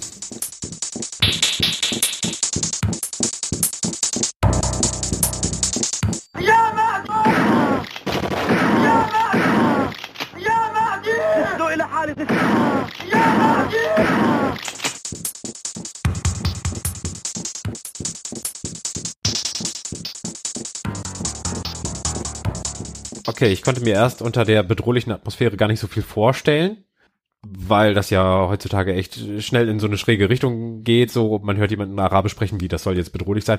Vielleicht war es dann doch eher der Tonfall. Die klingen ja doch etwas aggressiver und ja. dieses äh, dieses leere Hallen von irgendwelchen metallischen Böden oder metallischen Strukturen, in denen man unterwegs ist, das fühlt sich schon sehr nackig und verlassen an. Mhm. Also ausgeliefert inmitten von Leuten, die stinkig drauf sind. ja. Ja. Gut, dann kann ich es nochmal anders einordnen. Aha. Und dann noch der, der Zeitdruck im Nacken. Ja, tatsächlich. Also dieses äh, Einsame, was du gerade gesagt hast, das äh, stellt sich dann tatsächlich irgendwann ein. Es existieren von dem Spiel unterschiedliche Versionen. Äh, das hat damit zu tun, dass äh, es ja da Probleme mit dem Namen gab, also mit der Handlung da im Persischen Golf und so weiter. Immerhin äh, war der erste Golfkrieg gerade mal ein Jahr vorbei, 1989. Das war schon so ein bisschen, hm, naja. Und deswegen hat man auf dem europäischen Markt dann aus Angst vor Indizierung vorsichtshalber den Namen in North Sea Inferno umgetauft. Und das hat offenbar ausgereicht, um dann einer Indizierung zu entgehen. Und ähm, die Anpassungen, wie gesagt, haben sich dann lediglich auf ja, äh, den Titel bemerkbar gemacht und weniger auf die Story und das Gameplay. Das ist alles gleich geblieben. Und äh, neben der Urversion vom äh, Amiga von 89 ist dann noch eine Atari ST-Version erschienen. Da brauchen wir nicht groß drüber sprechen. Die ist grafisch nahezu identisch, alles cool. Aber äh, vom Sound ist die so unendlich grottig, also das kann man sich wirklich nicht antun. Also es hat nichts zu tun mit dem, was wir gerade gehört haben. Das ist wirklich fiesestes PC-Speaker-Niveau. Braucht man sich wirklich nicht antun. Ja, ST halt, ne? Ja, das, Sebo, ja, hier, echt mal. Es sind auch leider nicht nur die äh, Soundeffekte, sondern es ist auch die Spielgeschwindigkeit. Also die läuft so auf ungefähr äh, ja, halber Geschwindigkeit. Also, oh. also es macht wirklich keinen Spaß. Und das Spiel selber hat auch so ein paar Unterschiede zum Original, also die besagten 35 Minuten, die man hier Zeit hat, äh, und diesen Geiselzähler, von dem ich vorhin gesprochen habe. Also auf dem Atari ST hat man eine Stunde zehn. Wenn man so will, ja. Ebenfalls 90 erschienen ist dann die C64-Version, die hierzulande eben auch als North Sea Inferno äh, bekannt wurde und die ich mir dann als junger Bengel irgendwann äh, mal gekauft habe. Wie krass war das Ding downgegradet? Grafisch und soundtechnisch? Ja, man hätte die Amiga-Variante nicht vorher spielen dürfen. Das habe ich Gott sei Dank auch nicht. Mhm.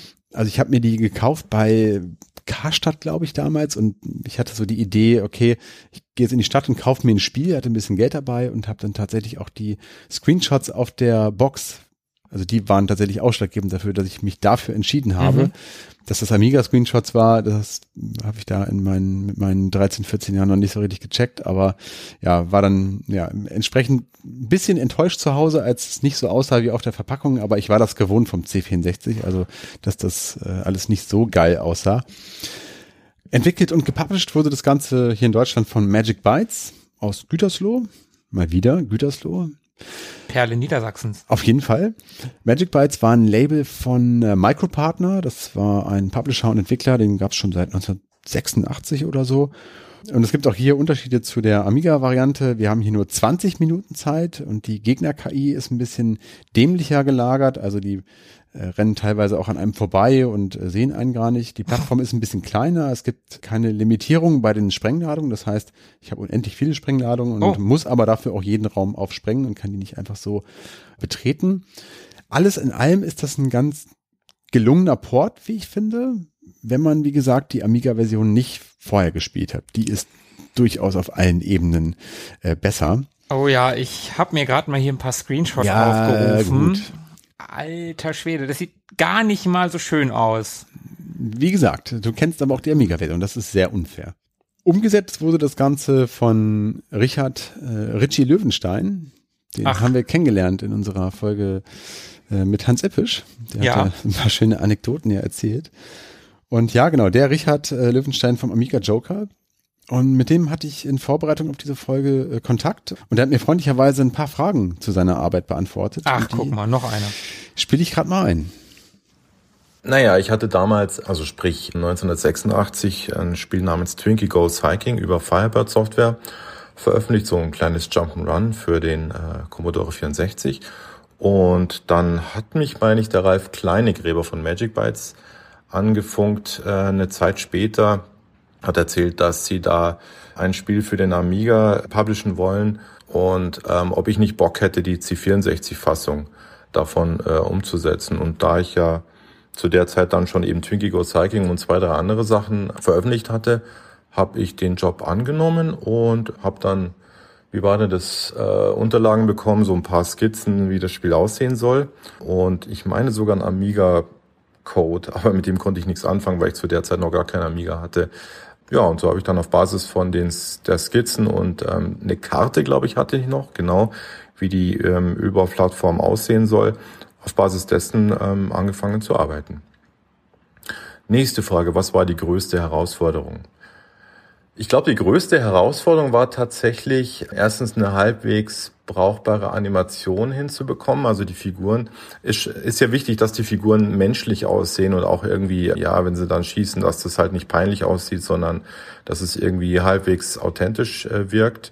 Das war eine Herausforderung. Die zweite Herausforderung war sicherlich das Scrolling, dieses äh, multidirektionale, also Scrolling spricht, dass der Bildschirm sich nach oben, unten, links, rechts bewegt und das dann auch mit, mit mehr als nur drei Farben hinzubekommen, das war eine Herausforderung, denn der C64 tut sich ein bisschen schwer mit vielen Farben und Farbscrolling, äh, also Farbscrolling, Multicolor Farbscrolling. Das schnell genug hinzubekommen, war sicherlich auch eine Herausforderung. Und die äh, dritte Herausforderung war sicherlich Speicherplatz.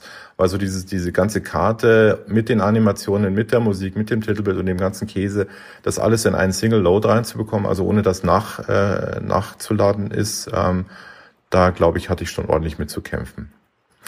Was für Freiheiten hattest du? Ja, wenig. Ähm, am Ende des Tages äh, sollte es ja ein Port des Amiga-Originals werden. Und da versuchst du natürlich schon, möglichst nah dran zu bleiben. Und zu der Zeit war ich auch noch recht jung. Lass mal kurz rechnen, so 16 oder 17 Jahre oder sowas in dem Dreh, als ich angefangen habe, ähm, an der Portierung zu arbeiten. Da bist du natürlich auch noch nicht so selbstbewusst, dass du sagst, okay, so und so, auf die Art und Weise würde es vielleicht ja dem C64 besser zu Gesicht stehen. Keine Ahnung, man hätte sicherlich an der Technik was machen können, man hätte am, am Spielablauf was machen können. Aber äh, zu der Zeit habe ich dann einfach, war ich schon froh über den Auftrag und stolz auch natürlich und ähm, und habe dann versucht eine möglichst originalgetreue 1 zu 1 Portierung hinzubekommen. Vierte Frage, kanntest du das Spiel schon, die Amiga-Vorlage hast du durchgespielt? Ja, hatte ich ja schon beantwortet. Ich kenne die Amiga, also ich kannte die Amiga-Vorlage, ähm, naja, auf dem Papier, sage ich mal. Ähm, ich hatte auch Code da. Ich hatte meine spielbaren Code da, der schon recht viel enthalten hat. Ähm, aber äh, da ich zu der Zeit noch keinen eigenen Amiga hatte, ich meine, ich habe das Spiel dann mal bei einem Kumpel angeschaut auf seinem Amiga 1000, ähm, aber so richtig zu Hause hatte ich also jetzt nicht wirklich eine Vorlage, die ich hätte nachspielen können oder so weiter und so fort. Ich habe es auch nicht durchgespielt. Zu der Zeit war es auch noch gar nicht durchspielbar. Letzte Frage. War die inhaltlich etwas kontroverse Thematik des Spiels damals für dich problematisch? Nein, überhaupt nicht. Also ich fand das ganze Thema nie so wahnsinnig kontrovers. Ähm, da ist eine Diskussion entstanden, die ich nicht verstanden habe. Oder die vielmehr, ich habe sie schon verstanden. Ich habe schon verstanden, dass äh, die äh, Bundesprüfstelle für jugendgefährdende Schriften damals auf das Spiel aufmerksam wurde und dass es zu der Zeit ja auch noch so war, dass eigentlich jedes Spiel indiziert wurde, ähm, in dem ähm, ich als Heldenfigur die Möglichkeit habe, auf Menschen zu schießen äh, oder so, auch wenn es nur sehr abstrakt dargestellt wurde. In meinen Spiele wie Blumex zum Beispiel, wo ich ja gar keinen Menschen gesehen habe, sondern nur Flugzeuge, wurden ja auch indiziert. Insofern war es schon klar, dass das Spiel ähm, ja, ja auf Konfrontationskurs mit der mit den mit dem Jugendschutz in Deutschland gehen würde. Ähm, für mich persönlich war das ähm, ja komplett egal, weil mich selbst ich konnte ich hielt mich für alt genug, dass ich den Unterschied machen kann zwischen Pixelmännchen und realen Männchen. Ähm, und äh, dass der Publisher da dann ein Thema damit haben würde, ähm, war mir recht egal, denn mein Job war die Portierung auf DC64 und ähm, insofern hat mich das dann nur betroffen, weil im Nachklapp ja dann quasi nochmal eine veränder leicht veränderte Fassung entstanden ist, eben statt Persian Gulf Inferno eben North Sea Inferno. Und ähm, da war ja eigentlich nichts anders, außer jetzt äh, beim Amiga meine ich das Titelbild und ähm, dieser komische äh, Schlachtruf da. Äh, beim C64, äh, ich, ich hatte nur ein neues Ladebildschirm, einen neuen Ladebildschirm zu integrieren und ein neues Titelbild. Und das war jetzt nicht so wahnsinnig viel an Änderungen. Wir haben jetzt auch nicht die Menschen durch Roboter ersetzt oder irgend sowas. Insofern ähm, hat mich das alles gar nicht so wahnsinnig betroffen. Ja, also nochmal vielen Dank, lieber Richard, für diese Anekdoten. Finde ich ja immer mega spannend, wenn man so diese Leute aus der Zeit reden hört, wie das alles so gewesen ist. Ja, auf jeden Fall. Entschuldigung, dass ich deinen sein Port grafisch äh, gerade so ein bisschen.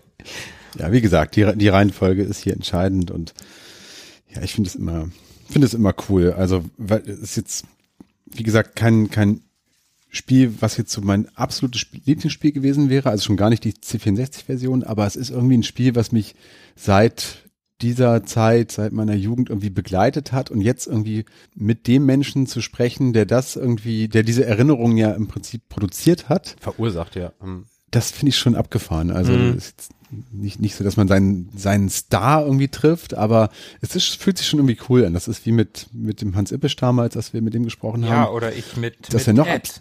abstrakter ist irgendwie, ne? Leider wollte Ed Mackey keine Tonaufnahmen.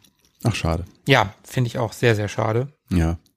Aber hey, hat auch so funktioniert, aber ist natürlich cool. O-Ton von damals ist natürlich, also von Menschen, die damals dabei waren, äh, das ist natürlich immer spannend. Auf jeden Fall.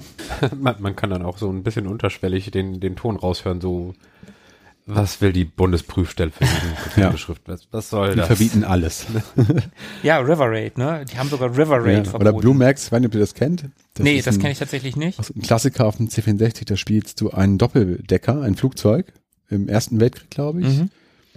Und schießt andere Flugzeuge ab. So, so ein bisschen River Raid, nur in, im Diagonal mhm, äh, okay. gescrollt und so, ja. Also völlig absurd aus heutiger Sicht.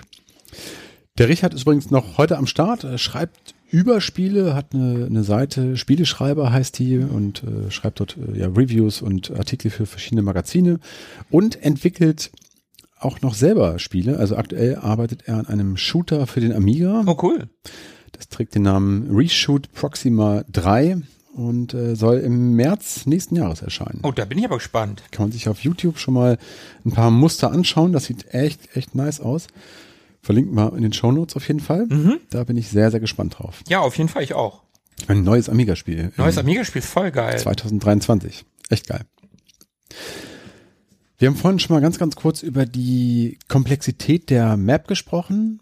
Also das war auch tatsächlich so die größte Herausforderung. Also neben der limitierten äh, Ressourcen, die ich zur Verfügung habe, äh, war das so der ganz große Punkt, der wirklich frustrieren konnte und an dem es dann letztlich auch gehakt hatte. Also diese riesige äh, Komplexität der Plattform.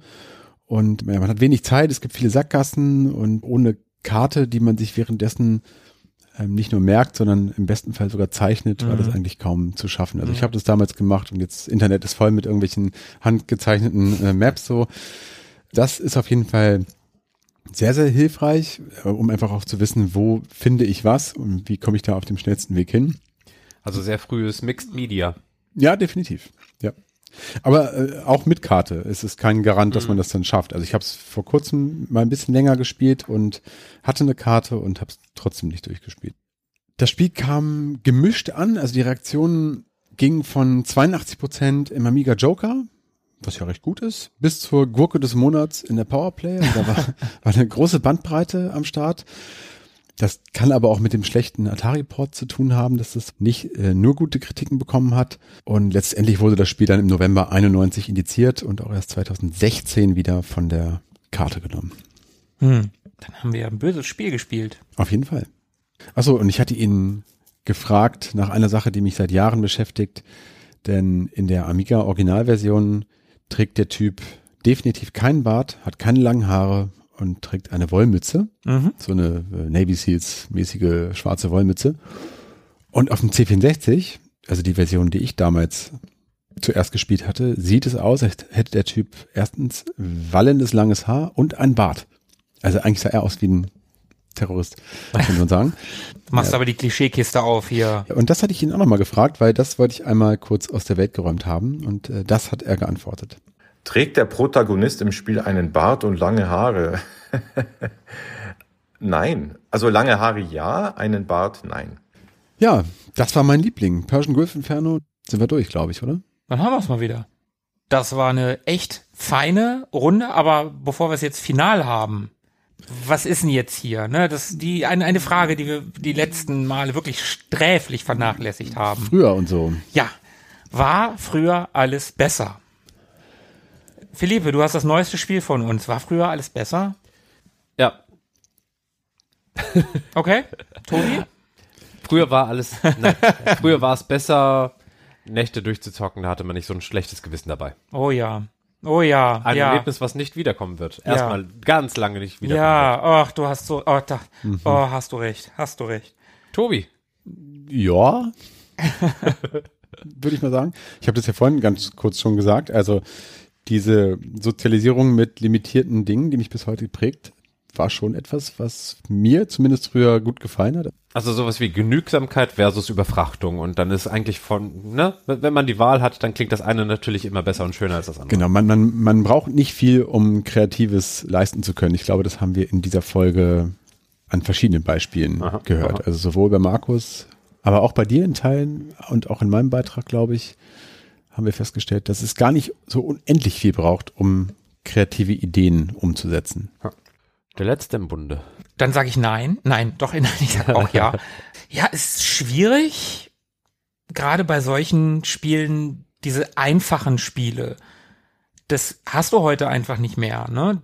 Keine Ahnung, da werden neue tausend Modi draufgepackt. Irgendwie aus Tetris wird, wie hieß das, Tetris 100 oder so, 100 gegen einen und, und, und dann wird online Tetris gegeneinander gespielt und dann muss da noch ein Kniff rein und so.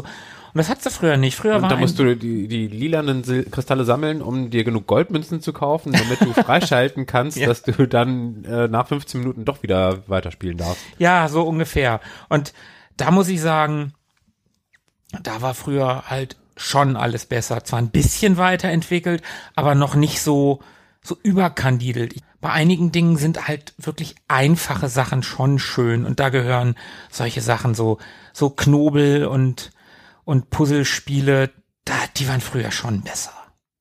Ja. So, aber jetzt haben wir's. Ja. Jetzt haben wir's. Dann bleibt uns wenig zu sagen, außer vielen, vielen Dank fürs Zuhören. Wenn es euch gefallen hat, lasst es uns gerne wissen. Schreibt uns Lobpudeleien auf Twitter, auf Instagram, per E-Mail oder hinterlasst uns Kommentare. Gebt uns Bewertungen, lasst es uns irgendwie wissen, ob es euch gefallen hat oder auch nicht. Naja, also das, Schimpft mit uns, versohlt uns den Hintern, rollt dabei eine Zeitung zusammen, sonst werden wir handscheu. Oh ja, gut, gut, guter Hinweis, guter Punkt. ja, äh, noch ein Service hier. Ja. Und da würde ich sagen, hören wir uns in 14 Tagen. Ja, und wie Sebo sagen würde, Wir sehen uns. Leute, jetzt mal hier, lasst den Quatsch mal sein. Bleibt am Drücker. Bis dann. Bis dann, ciao. Ciao.